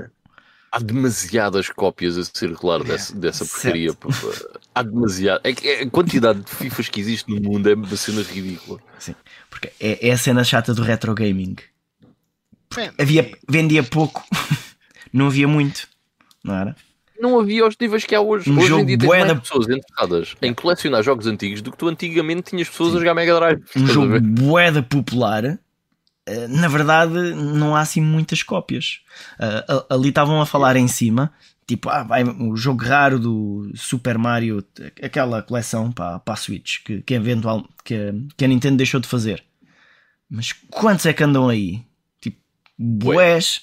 Não, nunca vai ser um jogo A verdade é que ele anda caralho. raro. Sim, sim, sim, mas não, não é propriamente um jogo raro, é um jogo limitado Sim, raro a valioso é uma diferença muito grande. e que as pessoas não se estão, se calhar, a querer la- largar mão dos seus eh, agora, pelo menos. Mas nunca sabemos como é que será no futuro. Mas é que o, o reverso da medalha também é verdade. Tu tens jogos que são estupidamente raros que não valem absolutamente nada. Sim. Não Porque tem ninguém interesse. quer saber. ninguém quer saber. Portanto, Eu, eu uma eh, vez fiz, fiz um vídeo e a até menos que meti eles este façam um full exemplo. set, né? Claro, certo. Mas meti este como exemplo. E o PC nisso é espetacular, porque ninguém, Sim, quer, ninguém vai é fazer um full fazer PC, um né? full set de DOS. sim. Yeah, ninguém vai fazer um full set PC. PC. Mas, por exemplo, o Gender Wars, né? Epá, isto nunca se vê. Agora, isto também não vale nada, porque ninguém quer saber, ninguém sabe o que é o Gender Wars. No one cares. ok, Sim. então acho que a dica que fica é eh, comprem jogos bons. Podem escrever. A melhor estratégia é Mas comprar isso, jogos sem bons. dúvida. Aliás, eh, há uma coisa interessante. ehm, eh, o- aquele gajo que é o Epic gostarem de Fifas, meu. What? Why? Comprem o que quiserem. Full set FIFA. Whatever. Pá, yeah, man. Eu também já tive FIFAs, aliás, eu gosto bem dos, eu gosto bem dos, dos FIFAs. Deixei de os jogar já uh, desde o 17, mas eu gostava bem de jogar os FIFAs, Uhum. na boa. Um, aquele gajo que é o Epic Console Gamer, ele uma vez estava a dizer que ele tem lá alguns jogos que, pá, que são, são, bastante, são bastante caros. Mas ele raramente compra um jogo antigo. Aquilo é tudo cenas que ele tinha de quando ele jogava. Agora, blame the guy por ter bom gosto. Ver? Ele comprou jogos bons, tem bom gosto, por isso fica com- lá com algumas coisas que são umas perdas. Quais é que são os jogos de. Tem uma ideia? Os jogos da, ge- da geração da PlayStation 4, da geração anterior? O que é que é um jogo. Qual é que é um jogo caro para isso? Sem, sem pensar em Ah. limited runs. Ok. Godzilla, Hum, o Quanto- Godzilla deve ser dos mais caros da PS4. Quanto é que uma coisa dessas custa? Não deve ser muito, pá, aí 150, Mas something like that. porquê? Limitado? É uma boa questão. Na altura havia boés pel- pelas lojas, mas aparentemente ficou, ficou, ficou caro porque não há muitos. A Mas verdade é que eles também desapareceram. Uhum. Na- geração passada não, não sei, não, nunca, nunca investi muito tempo nisso à, à procura, mas o que eu faço para, as- para estas gerações mais recentes é comprar aquilo que me interessa, que, que eventualmente vou, vou querer jogar. Uhum. Séries que já conheço e que gosto e, e de- de- ou jogos feitos por empresas que eu gosto e que sei que fazem jogos ao meu, ao meu gosto. Uhum. É mais nisso que me tenho focado em cenas mais, mais recentes, não, não muito a pensar se vai ser uma coisa rara ou não. Sim, isso é redundante. O Godzilla exemplo, já tem- passou os 200 paus. Uhum. Jesus Christ. Yeah. Por exemplo, a Nisa lança muita coisa de nicho que até algumas delas até podem ser interessantes, mas neste momento, tirando duas ou três séries, não me interessa muito colecionar mais coisas deles. Mas, mas eles têm muita coisa que até nem há assim tantas cópias quanto isso, e se calhar daqui a uns anos até vão valer umas massas. Uhum. Yeah. Agora, é é assim, a- a- dessa situação do, do Epic Console Gamer, que, que, ele, que ele tem jogos caros, dos jogos que comprou, portanto, mas também não se esqueçam que ele tem muitos jogos que ele comprou e que valem menos do que quando ele valem menos agora. Portanto, Sim, as coisas mas- acabam por às vezes equilibrar um bocado. Sim, acho que Um, sim. Há bocado quando estava a fazer aquela pergunta Tem de, 90 de- 95% dos jogos que eh, custam, são mais baratos do que quando, quando saem. Yeah. Eh, Até, até arrisco a dizer que é mais do que isso. uma, uma coisa que eu me esqueci de dizer quando fiz aquela Mas desculpa, desculpa lá, deixa-me só dizer isto. É para Diz perceber isto. que eu acho absolutamente ridículo pessoas que compram jogos novos para deixar selados. Come on! É, é mau Faz nego- sentido. Sim, é mau negócio. É mau negócio. Não faz sentido. Eh, eh, o, comprares um jogo novo para colecionar a 70 euros eh, não faz sentido nenhum. Esse Uhum. jogo, pá, em como é que é? nove em cada. Ou o pessoal que compra em duplicado, um para ter selado e outro para abrir para jogar. Ainda pior, certo? Mas eh, se calhar um em cada 500 jogos vai valer alguma coisa. Uhum. Ou seja, tu em 499 estás a gastar dinheiro à toa. é Yeah, uma estupidez. Mas, mas isso sempre foi assim. O, o que eu estava a dizer, na verdade, tem a ver com isso. Uh, que era uma, uma coisa que eu era para ter dito há bocado quando falei do comprar um jogo antigo por 50 euros. Se eu tivesse comprado full, pal, uh, full set Mega Drive na altura do lançamento, o dinheiro que eu tinha gasto provavelmente era mais do que me custaria comprar hoje esse mesmo full set. Ok? Há, há muitos jogos que tipo, o preço debatível. ficou super, super caro, mas se eu tivesse que comprar todos os jogos por, imaginem, ah, vá, 60 euros no lançamento, na altura, Uhum. certo? 60 euros cada jogo. Ah, quanto é que tem o full, o full set de, de Mega Drive na Europa? São umas centenas. Ah, Conseguem-me dar um número mais concreto? Espera aí. Mega Drive, Faço já aqui. 7. 600 e tal, acho eu. Vou por 600. Então, ahm, ter comprado na altura custava 36 mil euros. Eu com 36, mi- 36 mil euros. Com a inflação, depois de 30 anos, eu Sim, não conseguia comprar o, o, o full set por muito, muito menos. Portanto, comprar jogos como um investimento, novos, nunca, eu diria que nunca vai funcionar em, nenhum- em nenhuma geração. É estúpido. É não sempre- faz sentido. Certo? Se na Mega Drive não consegues fazer isso, não consegues fazer em Agora é nenhuma assim. plataforma. A única forma que tinham de ganhar dinheiro era Também sa- tinha o Dio. saberem Saberes. quais é que eram aqueles jogos específicos. Tipo, caraças, eu vou, vou voltar a 1995 e vou comprar todos os Mega Man Wily Wars que encontrar. Sim, isso funcionava, dava dinheiro, só que tu não irias, não ias saber.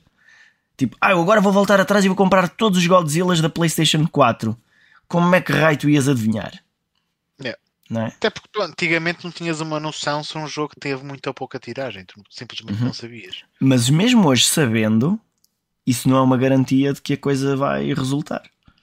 Tens, tens, um, tens, tens algumas exceções.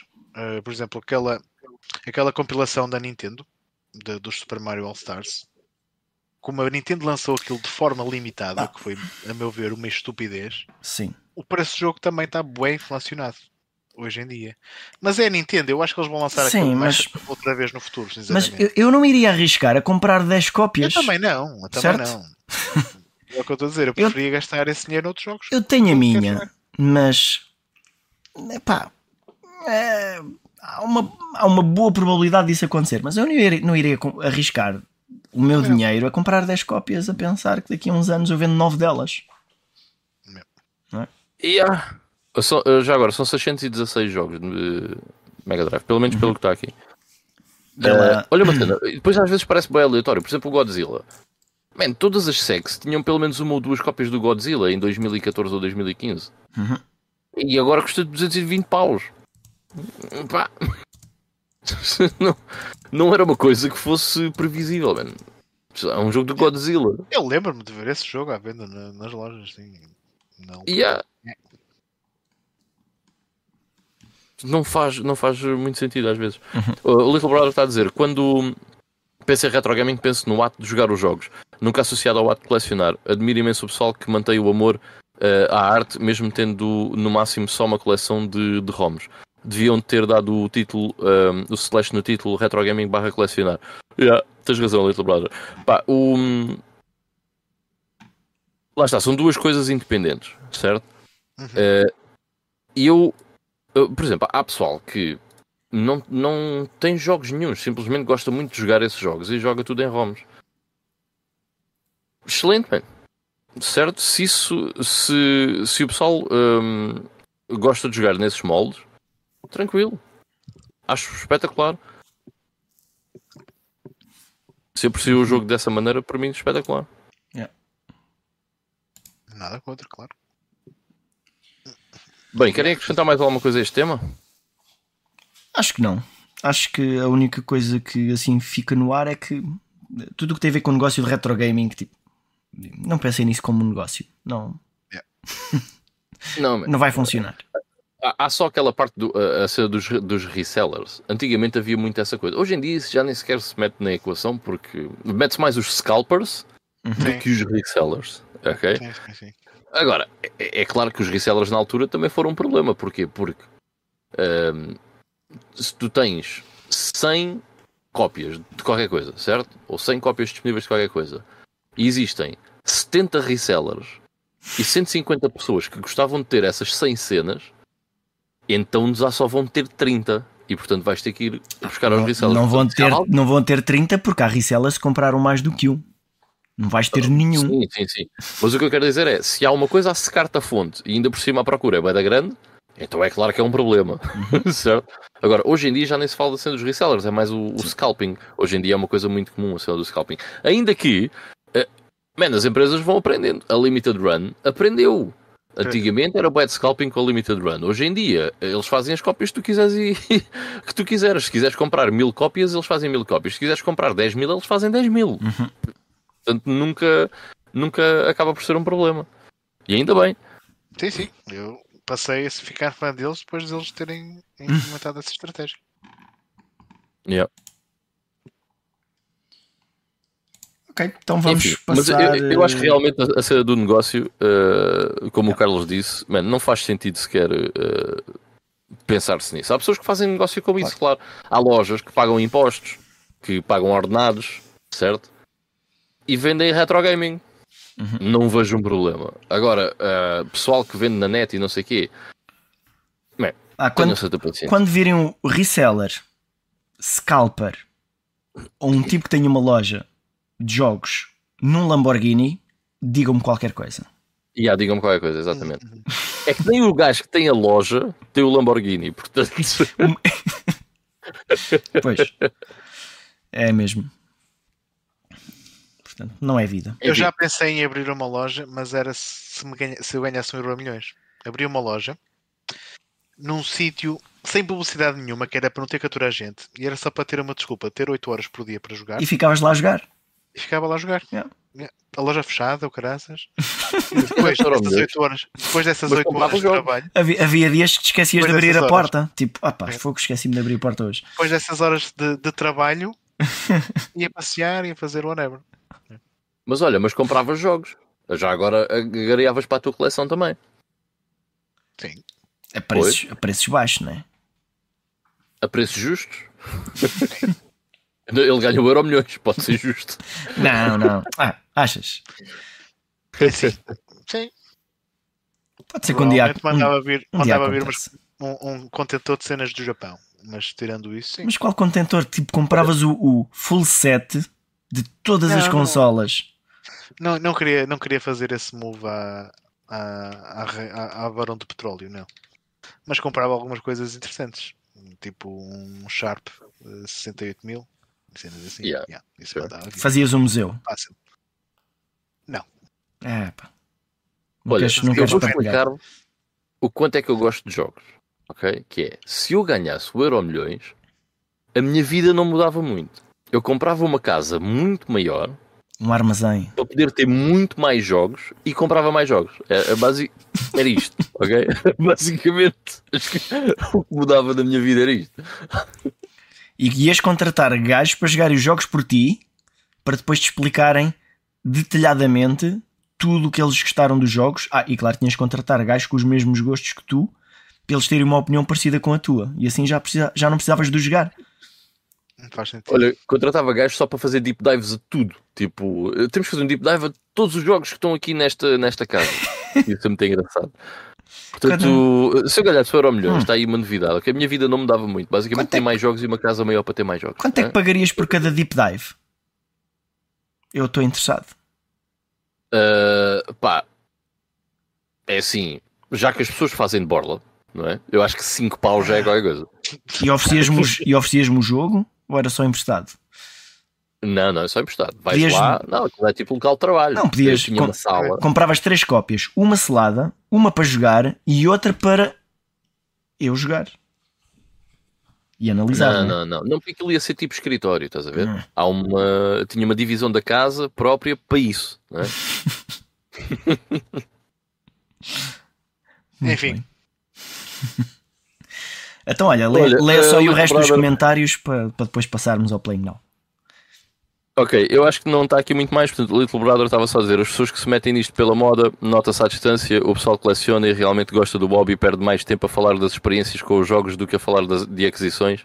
Ah, eu acho que este canal é um bom exemplo do pessoal que gosta realmente de jogos. Não estás errado, my friend. Yeah. Não estás errado.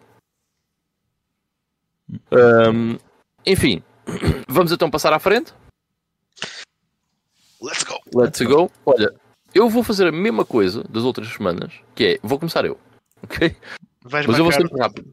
Alright? Hã? vais marcar o tempo, depois ficas 10 minutos a falar um jogo. Uh, não, não, não. E depois vais dormir. tempo. E vais ficar aqui ou vais-te embora? Não, não, vou ficar aqui. Ah, então ficar. pronto. Então já nem é como das outras semanas. Amanhã não tenho que me levantar às seis e meia, só às, às nove. Ahm, meus amigos, uh, acabei o Summoner da PS2 para o Backlog Battlers. Uh. Vamos ver se esta semana conseguimos uh, gravar uh, o Backlog Battlers. Ainda estamos a ver se conseguimos. Em princípio, pode ser que sim. Uh, depois, acabei. Já tinha dito, tinha acabado o Age of Empires, portanto, continuo a jogar. Comecei a expansão, Rise of Rome, e fiz duas campanhas dessa expansão. Uh, só que, uh, pá, deparei-me com um problema em que o jogo de vez em quando está a crashar. Não consegui perceber porquê. Para pa terem noção do quanto eu estou a gostar de rejogar o, Ra- o Age of Empires, eu já ando a jogar isto há semanas, mano. há bué de tempo. Um, mas vou fazendo umas quantas missões uh, quando, é, quando é possível. Pá, é, é, tenho divertido mesmo, bué. Um, e deparei-me com um problema esse do Crash. Epá, eh, para verem o quanto eu estou a gostar disto, eu, eu fiz for, eu formatei o PC, do estilo, isto só pode ser do PC, porque não estava a ver outra explicação. Eu formatei o PC, reinstalei tudo. Continua a acontecer a mesma coisa. Só que agora é diferente. Agora ele encrava, mas não sai do jogo e passado ali uns 10 segundos o jogo continua. Pronto. Não sei o que é que se passa, de vez em quando isso acontece. Um, já tive sessões em que não aconteceu, em que correu tudo bem. Uh, não faço ideia do que, é que, do que é que se passa, não sei, mas whatever. Uh, Estou a conseguir jogar, uh, embora com esses percalços, estou a conseguir jogar na mesma, portanto, tranquilo.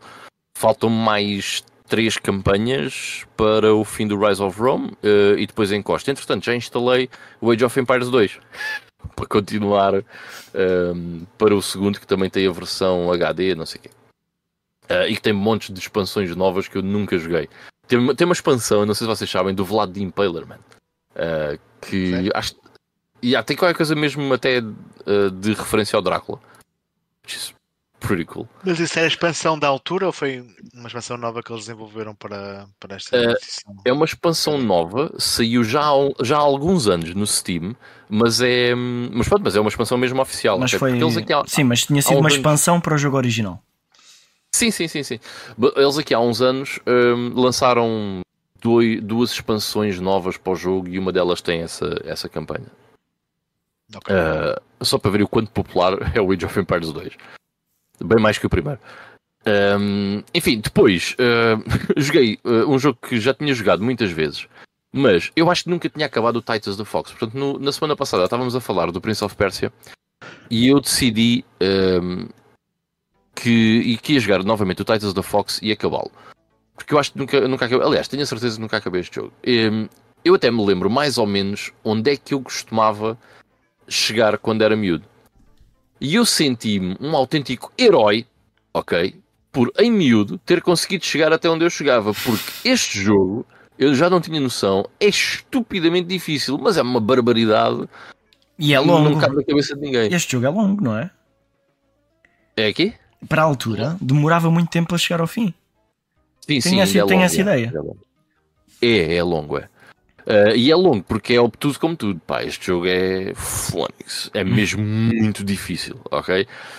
Bem, eu uh, estava a sofrer imenso e perguntei a mim próprio: epá, será que o DOSBox uh, tem save states? E, e acho que há uma maneira de usar save states, mas não, não, não sei como. Mas uma vez o Mike tinha dito que tinha jogado qualquer coisa de PC, já não lembro o que, no RetroArch. E eu assim, epá, se está no RetroArch, o RetroArch deve ter eh, de certeza save state. Uh, e então instalei o RetroArch para, macOS uh, e, e meti lá o jogo e já, consegui os save states. Um, e então comecei a fazer aquele clássico de uh, fazer um save no início do nível. Mas houve níveis que isso não é suficiente. Pá, esqueça, é ridículo. A menos que eu perdesse ali 20 horas para, conseguir passar um nível, eh, esquece. A parte onde eu, fico, onde eu ficava sempre é o nível 5. Que eh, eh, depois disso há muitas outras coisas que eu nunca tinha visto no jogo. E, e já esse nível, o nível 5, já é estupidamente difícil. Pá, este jogo é mesmo super, super complicado. Uh, tem muitos inimigos que aparecem do nada. É, Tem. tipo- uh, in- Típico. Yeah, tem muitos inimigos a aparecer do nada. Tem montes de inimigos que têm uma, uma- um padrão de ataque que não lembra o diabo, que é super, super agressivo. Uh, enfim, epá, é um jogo mesmo muito complicado. E depois, este jogo vai ficar sempre na minha memória, ok? Como um jogo que eu joguei muito quando era miúdo e que eu adorava, uh, pá, e que eu tenho um carinho muito especial. Pá, mas este jogo não é muito bom, ok? E agora rejogá-lo passado tantos anos. Um, é, é notório que este jogo não é muito bom, mas quando eu era miúdo, epá, era um dos platformers que eu tinha e eu adorava isto, ok? E hoje em dia, eu continuo a gostar bem, ok? Eu, eu percebo todos os problemas que o jogo tem, mas eu continuo a gostar bem. Eu estou a ver aqui o gameplay que o, que o Carlos está a passar e o boneco anda bué para trás quando sofre dano. Ah, sim, sim, sim. Imenso mesmo. Tu ainda tens uma barra de energia que podes levar vários hits, mas acredita que isso não te ajuda muito on the long run. Porque Pois, tu pois, levas pois, dá, dá para perceber. tu levas muitos hits. yeah. Uh, e há níveis que têm inimigos que te dão múltiplos hits num espaço de tempo muito curto se não tiveres atenção. Portanto, é muito complicado. Mas pronto, eu gosto muito deste jogo, ok? Uh, mas não recomendo. Acho que gosto muito dele pela parte nostálgica, mas não, não é um jogo que eu pudesse recomendar a, alguém para jogar. Depois, por causa daquilo que estávamos a falar na semana passada do Prince of Persia, eu fui jogar o Prince of Persia 2. Uh, que uh, também já tinha experimentado, já tinha jogado um- umas quantas vezes, mas nunca tinha levado o jogo a sério nem ao fim. Um, e desta vez levei. Pá, uh, eu acho que este jogo é muito bom. Um, claro que o primeiro é o primeiro. Tem uma carga nostálgica e uma carga de importância histórica para os videojogos que o segundo não tem. Mas eu acho que o segundo é um jogo muito, muito, muito fixe. Uh, que o Prince of Persia 1 eh, acho que houve alguém até que tinha dito que acaba- acabava quase por ser um puzzle platformer. Sim, fui eu.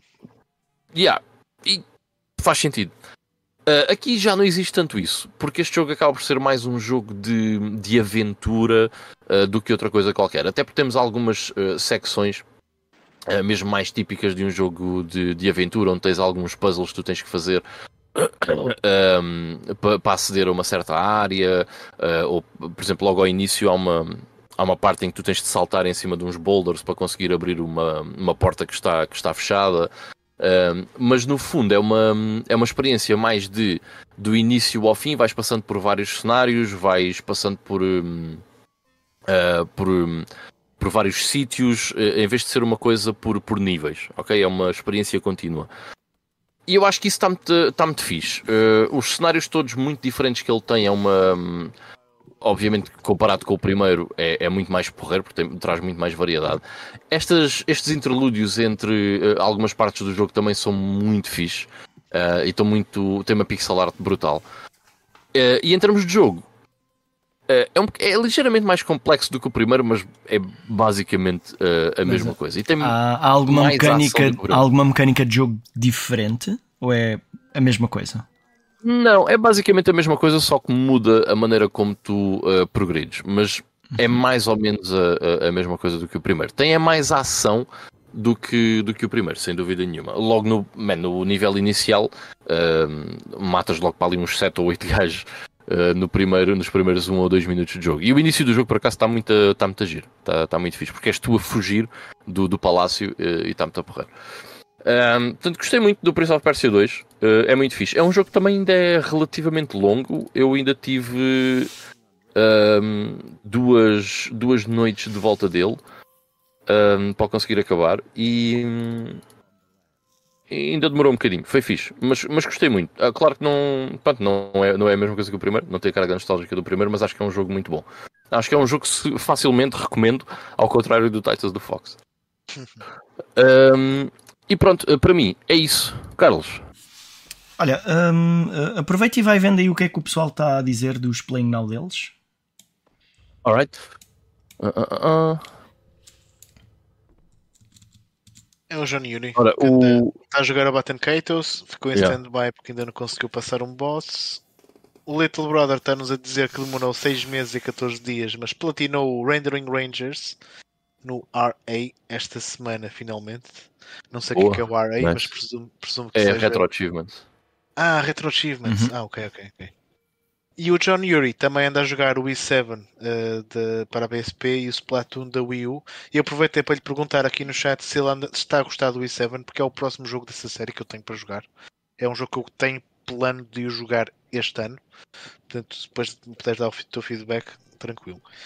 O Miguel Arcanjo, olha, está tá, tá a dar aqui um feedback do Titans da Fox, que ele também acha que é um jogo brutalmente difícil e na escola secundária dele não havia ninguém que tivesse conseguido chegar ao fim do jogo em 94.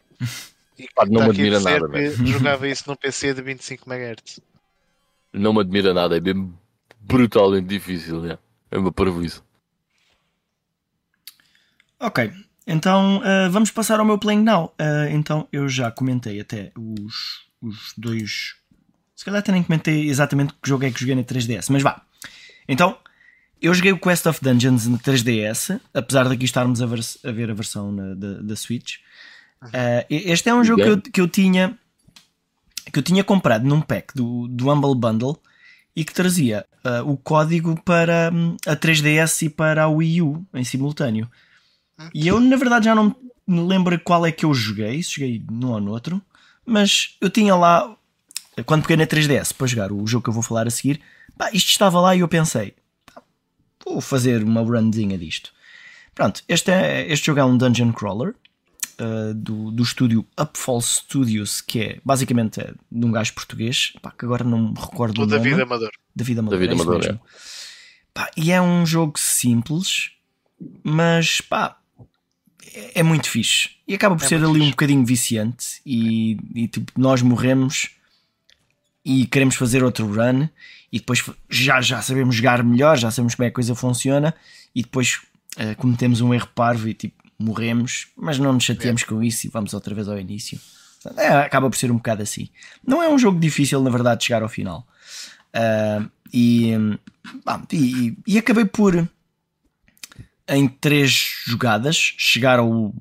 Vá, no, aquilo tem lá vários, vários cenários para jogar. Uh, joguei o primeiro e cheguei ao último boss. Depois morri no último boss e tipo, ok, deixa estar. Vou jogar o outro jogo a sério. Mas é um jogo que vale a pena experimentar. E este jogo há em bué consolas. E uma vez que é de um português, vale sempre a pena dar uma, uma espreita dela. Ok, depois o jogo que eu, na verdade, queria jogar na 3DS era o Monster Hunter uh, eh, 4. Portanto, eu esta semana meti na cabeça que tenho de ter sempre qualquer coisa, sempre qualquer coisa numa portátil para ir jogando um bocado, senão acaba por se passar a semana e eu acabo por jogar muito pouco porque não tenho tido muita disponibilidade de me sentar em frente à televisão a jogar. Mas eh, assim com um jogo uh, portátil já vou conseguir. Então o que eu escolhi foi este Monster Hunter 4. Bah, eu, já joguei vários, já joguei uh, o Monster Hunter 3, o, World e o Monster Hunter 5 para a Switch. Não é que eu seja um super fã, mas pá, eu gosto do jogo.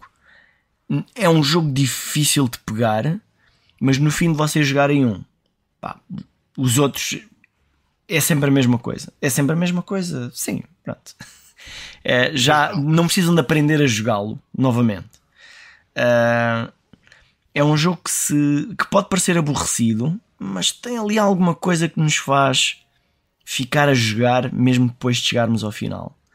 Uh, portanto, para quem não conhece como é que é o estilo de jogo, eu, eu não posso dizer propriamente fazer uma comparação com outro jogo qualquer, do género, ah, este jogo é como aquele. Pá, este jogo é como o Monster Hunter. Na prática, nós temos um, um hub, assim, um, tipo uma aldeia, ou uma cidade, ou um barco, ou tipo, depende do, do que estamos a jogar. E nós uh, temos depois lá várias missões à disposição e normalmente elas envolvem, envolvem matar uh, um monstro específico e depois no fim nós escolhermos a missão, somos colocados no, no mapa do jogo um, e vamos à procura em vários cenários desse mapa de onde é que está o monstro. E então o game loop acaba por ser uh, encontrar o monstro, às vezes saber o padrão de onde é que ele costuma, onde é que ele se costuma alimentar. Aqui agora até estamos a vê-lo a cochear e ir embora. Portanto, por onde é que ele costuma fugir, onde é que é o ninho dele, para depois irmos lá ter. E depois, no fim de matarmos esse inimigo, além de concluirmos a missão, nós conseguimos uh, extrair alguns recursos desse animal, tipo umas escamas, um corno, uma mandíbula, partes do corpo dele. E então essas partes do corpo vão servir para quando voltarmos à aldeia para construirmos uma armadura melhor criada com as partes desse monstro. E a mesma coisa se aplica às armas. Portanto, as nossas armas são melhoradas com partes do corpo que nós extraímos quando matamos monstros. Então, o, nosso objetivo é matar não só os monstros para concluir as missões, mas matar os monstros para conseguir construir o que nós queremos. E às vezes isso vai implicar fazermos missões que não seríamos obrigados a fazê-lo ou repetir missões para matar mais vezes o mesmo monstro para ver se sai aquele recurso que é meio aleatório uh, para conseguirmos construir. Pronto, depois. Eu acho que é uma série que resulta muito bem numa portátil por causa Sim, disso. sim, sim, sim.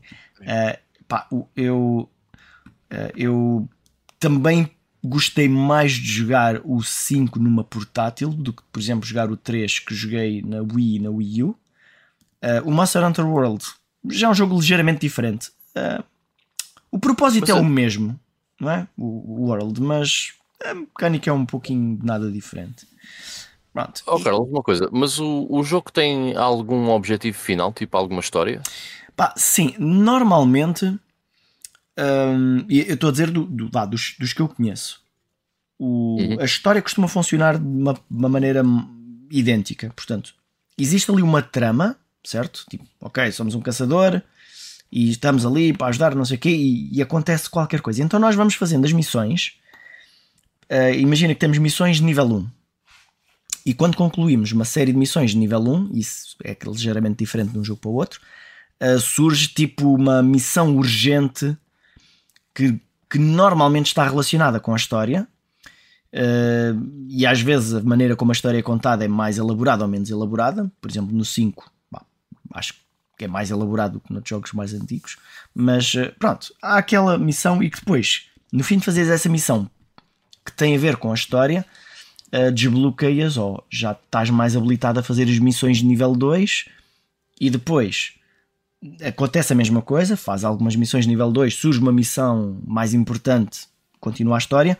E imagina que aquilo depois chegas ao nível 5 e há uma missão urgente do, para acabares o nível 5 uh, que acaba por uh, acabar a história, certo? Mas depois tens missões okay. de nível 6 e de nível 7 e tu continuas a jogar quando a história na verdade já acabou, certo? E, e, os, e, e nós sentimos tentados a continuar a jogá-lo, principalmente jogarem com outras pessoas.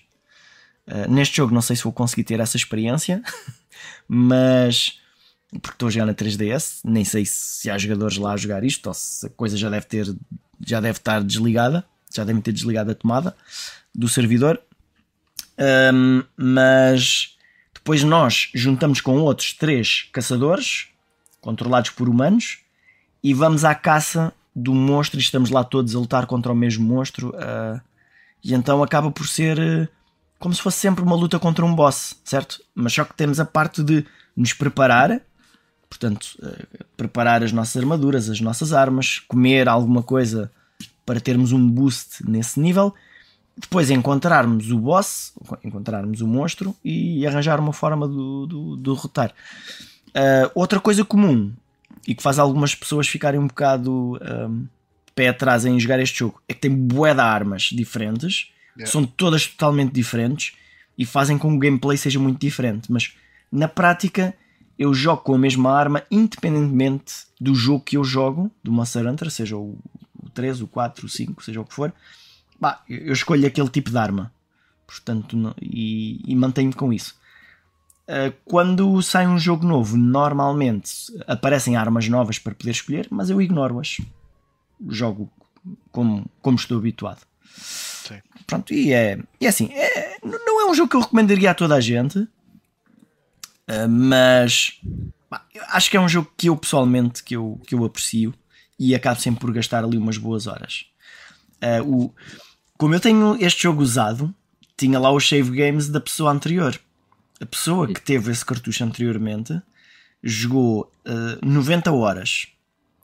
E este jogo, estou aqui a ver o, o, full gameplay, tem 14 horas, certo? Porra, então... jogou bué. uh, mas pronto, é, é, é um jogo que nos puxa para tipo para aquele desafio. Ah, agora tem este monstro e quando tu chegas ao final do jogo, há muitos monstros que tu nunca viste. Ok? E, uh, uhum. e cada jogo novo da franquia apresenta monstros novos, certo? E depois tu acabas por te habituar também a ver os mesmos monstros e já sabes alguns pontos fracos deles. E então isso é, é engraçado quando nós continuamos a jogar uh, vários jogos da, da série. Mas uh, que jogos é que vocês já jogaram Monster Hunter? Zero. Nenhum? Zero, yeah. Eu experimentei o. Aliás, acho que foi esse que eu experimentei, o Monster Hunter 4. Ou foi esse ou o 3 para 3DS. Uhum. Pai, na altura não. Não. Pá, custa a pegar. Não, a história, a história a é muito secundária também. Sim, sim, sim. Portanto, se quiseres um RPG com a história mais a sério, acho que a série disto é o Monster Hunter Stories. Uhum. Essa aí já sim, é, mas, isso, é um mas isso até é diferente, porque sim, isso é um sim, RPG mesmo. Mas, mas, mas, mas aqui realmente dou por mim. Tipo, eles estão lá a falar e, e eu sinto que não estão a dizer nada que me interesse, certo? E uhum. podia ser A, A, A, A, A e eu sinto que não perdia nada, mas pá, eu vou lendo Sim. porque tenho medo que haja alguma coisa interessante. Uh, no 5, porque no 5 aquilo achei que teve assim algum interesse, nada de por ir além. Uh, e neste 4, pá, não, não sei como é que como é que é. Pronto, vou vendo, mas também não é muito uh, aborrecido quando eles estão a explicar como é que se joga, há coisas que eu já sei e avanço, mas se eu nunca tivesse jogado nenhum, ia ser um bocado demorado a entrar no espírito da coisa. Mas é um bocado isso. E pronto, este foi o meu Playing Now e eu agora vou tentar durante as próximas semanas jogar isto em paralelo com outra coisa qualquer na televisão. Se não conseguir. Acho, acho, que escolheste, acho que escolheste um, um jogo bom para, para isso. Eu, eu, também estou a pensar em fazer o mesmo, porque a minha empresa já me avisou que daqui a uns meses vão reduzir uh, de forma bastante significativa o teletrabalho, portanto eu vou ter que começar a ir para o escritório mais vezes. E então também quero voltar a, a, a dar um bocadinho mais prioridade a jogos portáteis. O problema do meu lado é que as viagens que eu faço para trabalho não são assim tão longas quanto isso e em hora de ponta é sardinha em lata, não consigo jogar rigorosamente yeah. nada. Mas ainda bem, ainda, ainda vou ver mais ou menos o que é que vou fazer.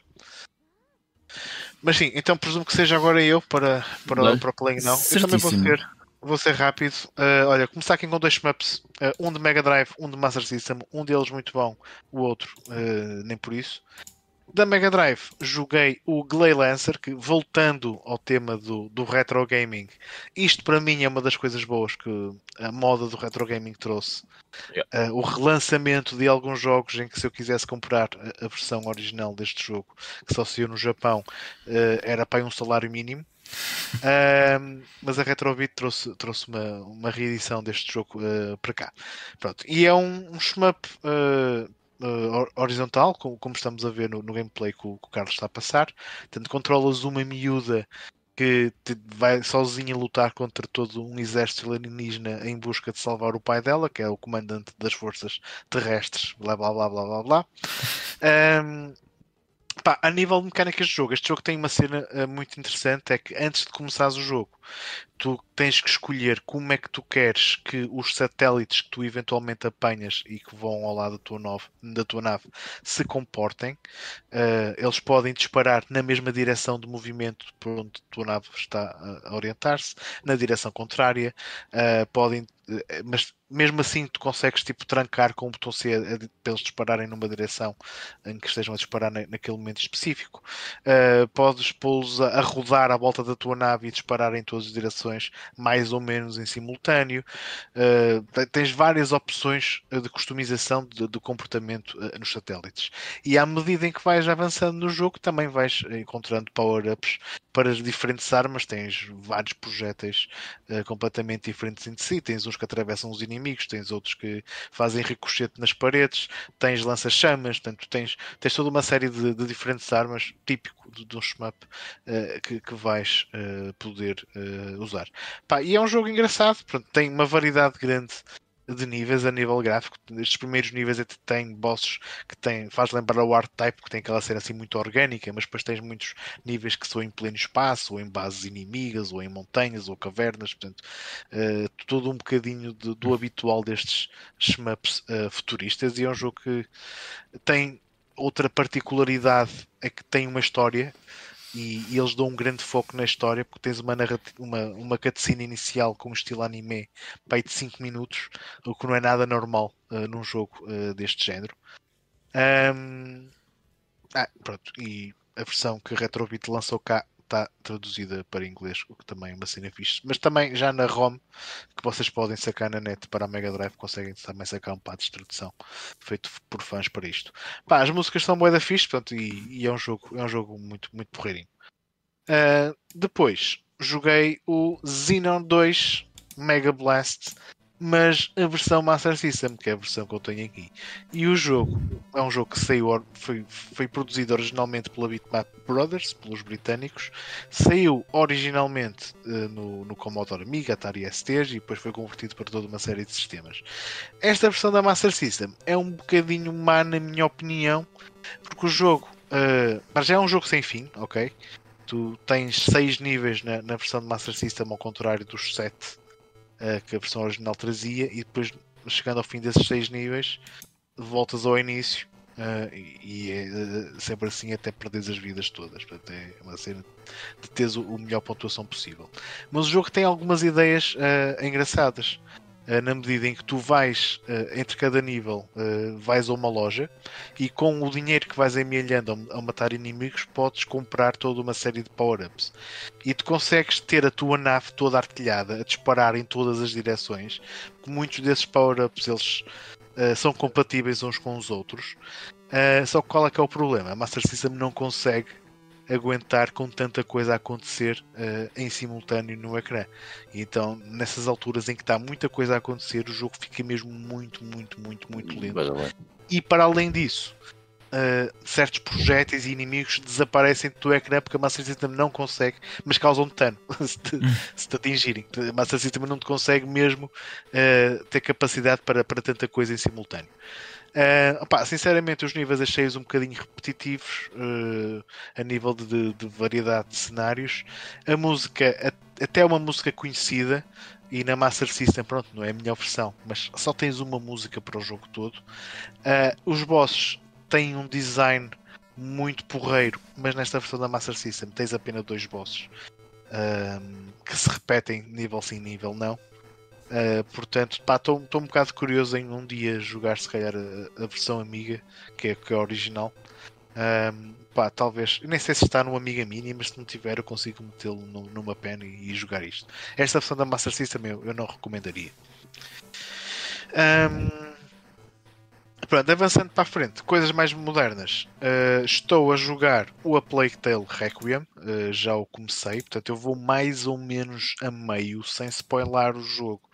Uh, nós temos que ir a uma ilha e eu cheguei a essa ilha e já avancei um bocadinho, portanto já descobri coisas na ilha. Portanto, eu acho que estou mais ou menos a meio do jogo, ou se calhar na segunda metade já. Uh, eu adorei o A Plague Tale uh, original. Uh, por vários motivos, tanto na parte da narrativa, na, na, na relação que tu, que, que, tu, como jogador, constróis uh, com, com o teu irmão, que tens que o proteger e essas coisas todas, e depois toda aquela cena. Eu adoro o setting medieval uh, e adoro o facto do, do primeiro Plague Tale uh, representar com muita fantasia à mistura, mas representar uh, a cena da, da peste negra e, e, das pragas dos ratos e a maneira como eles arranjaram de, de meter uma jogabilidade tão interessante uh, no jogo, porque tu tens momentos em que vais ter que passar despercebido por inimigos e tens que tu controlas uma miúda, uma adolescente, portanto ela não, ela não, não consegue matar um, um, um gajo todo arma, cheio de armaduras sem, sem mais nem menos, portanto tens, tens que ser muito furtivo, apesar de mais lá para a frente vais conseguir arranjar formas de os conseguir derrotar se quiseres. Uh, e, e, depois quando tu entram uh, as mecânicas dos ratos na peste negra, portanto tens toda uma série de puzzles também para atravessar certas secções, porque os ratos não gostam da luz e tu tens que usar muito a cena do fogo uh, para evitar que os ratos uh, te comam vivo, uh, mas também pode usar isso contra os inimigos humanos, outros soldados. Portanto. E esta sequela tem isso tudo, mas vão também acrescentar numa série de mecânicas novas. Portanto, eu estou mais ou menos a meio, estou curioso para ver o que é que ainda me vão acrescentar de novo a nível de, de mecânicas, mas está a ser um jogo muito familiar. Uh, como eu joguei o, primeiro não assim há tanto tempo atrás quanto isso. Está a ser muito familiar porque temos na mesma os sistemas de crafting. Temos algumas coisas diferentes que podemos fazer com o crafting, portanto, mas eu ainda estou muito curioso para ver o que é que o que é que o jogo me irá oferecer daqui para a frente. Para já estou a gostar bastante. Depois no próximo Playing Now falo um bocadinho mais dele. Uh, e por fim, um jogo que também ainda não terminei. apeteceu-me experimentar o emulador Dolphin. Uh, e então vou escolher um jogo que provavelmente seria divertido, mas frustrante, terminal para usar os save states. E escolhi o Super Monkey Ball. E de facto é isso tudo. Opa, este jogo é super simples, mano. Uh, tens um macaco que está dentro de uma bola, ok? E tens um caminho num precipício, num vazio, e tu tens que ir do ponto A ao ponto B. E a única coisa que tu controlas é a rotação do plano onde tu te estás a mover. Portanto, o D-pad serve só para mover o chão. E muitos do, dos níveis, os caminhos que temos a, atravessar, aliás, as, as, extremidades do caminho não, não têm qualquer nenhuma proteção, portanto, tu cais, uh, perdes uma vida. Uh, e, e, tu, à medida em que vais avançando, vais tendo níveis cada vez mais complexos a nível de geometria de obstáculos que, que vais ter pela frente.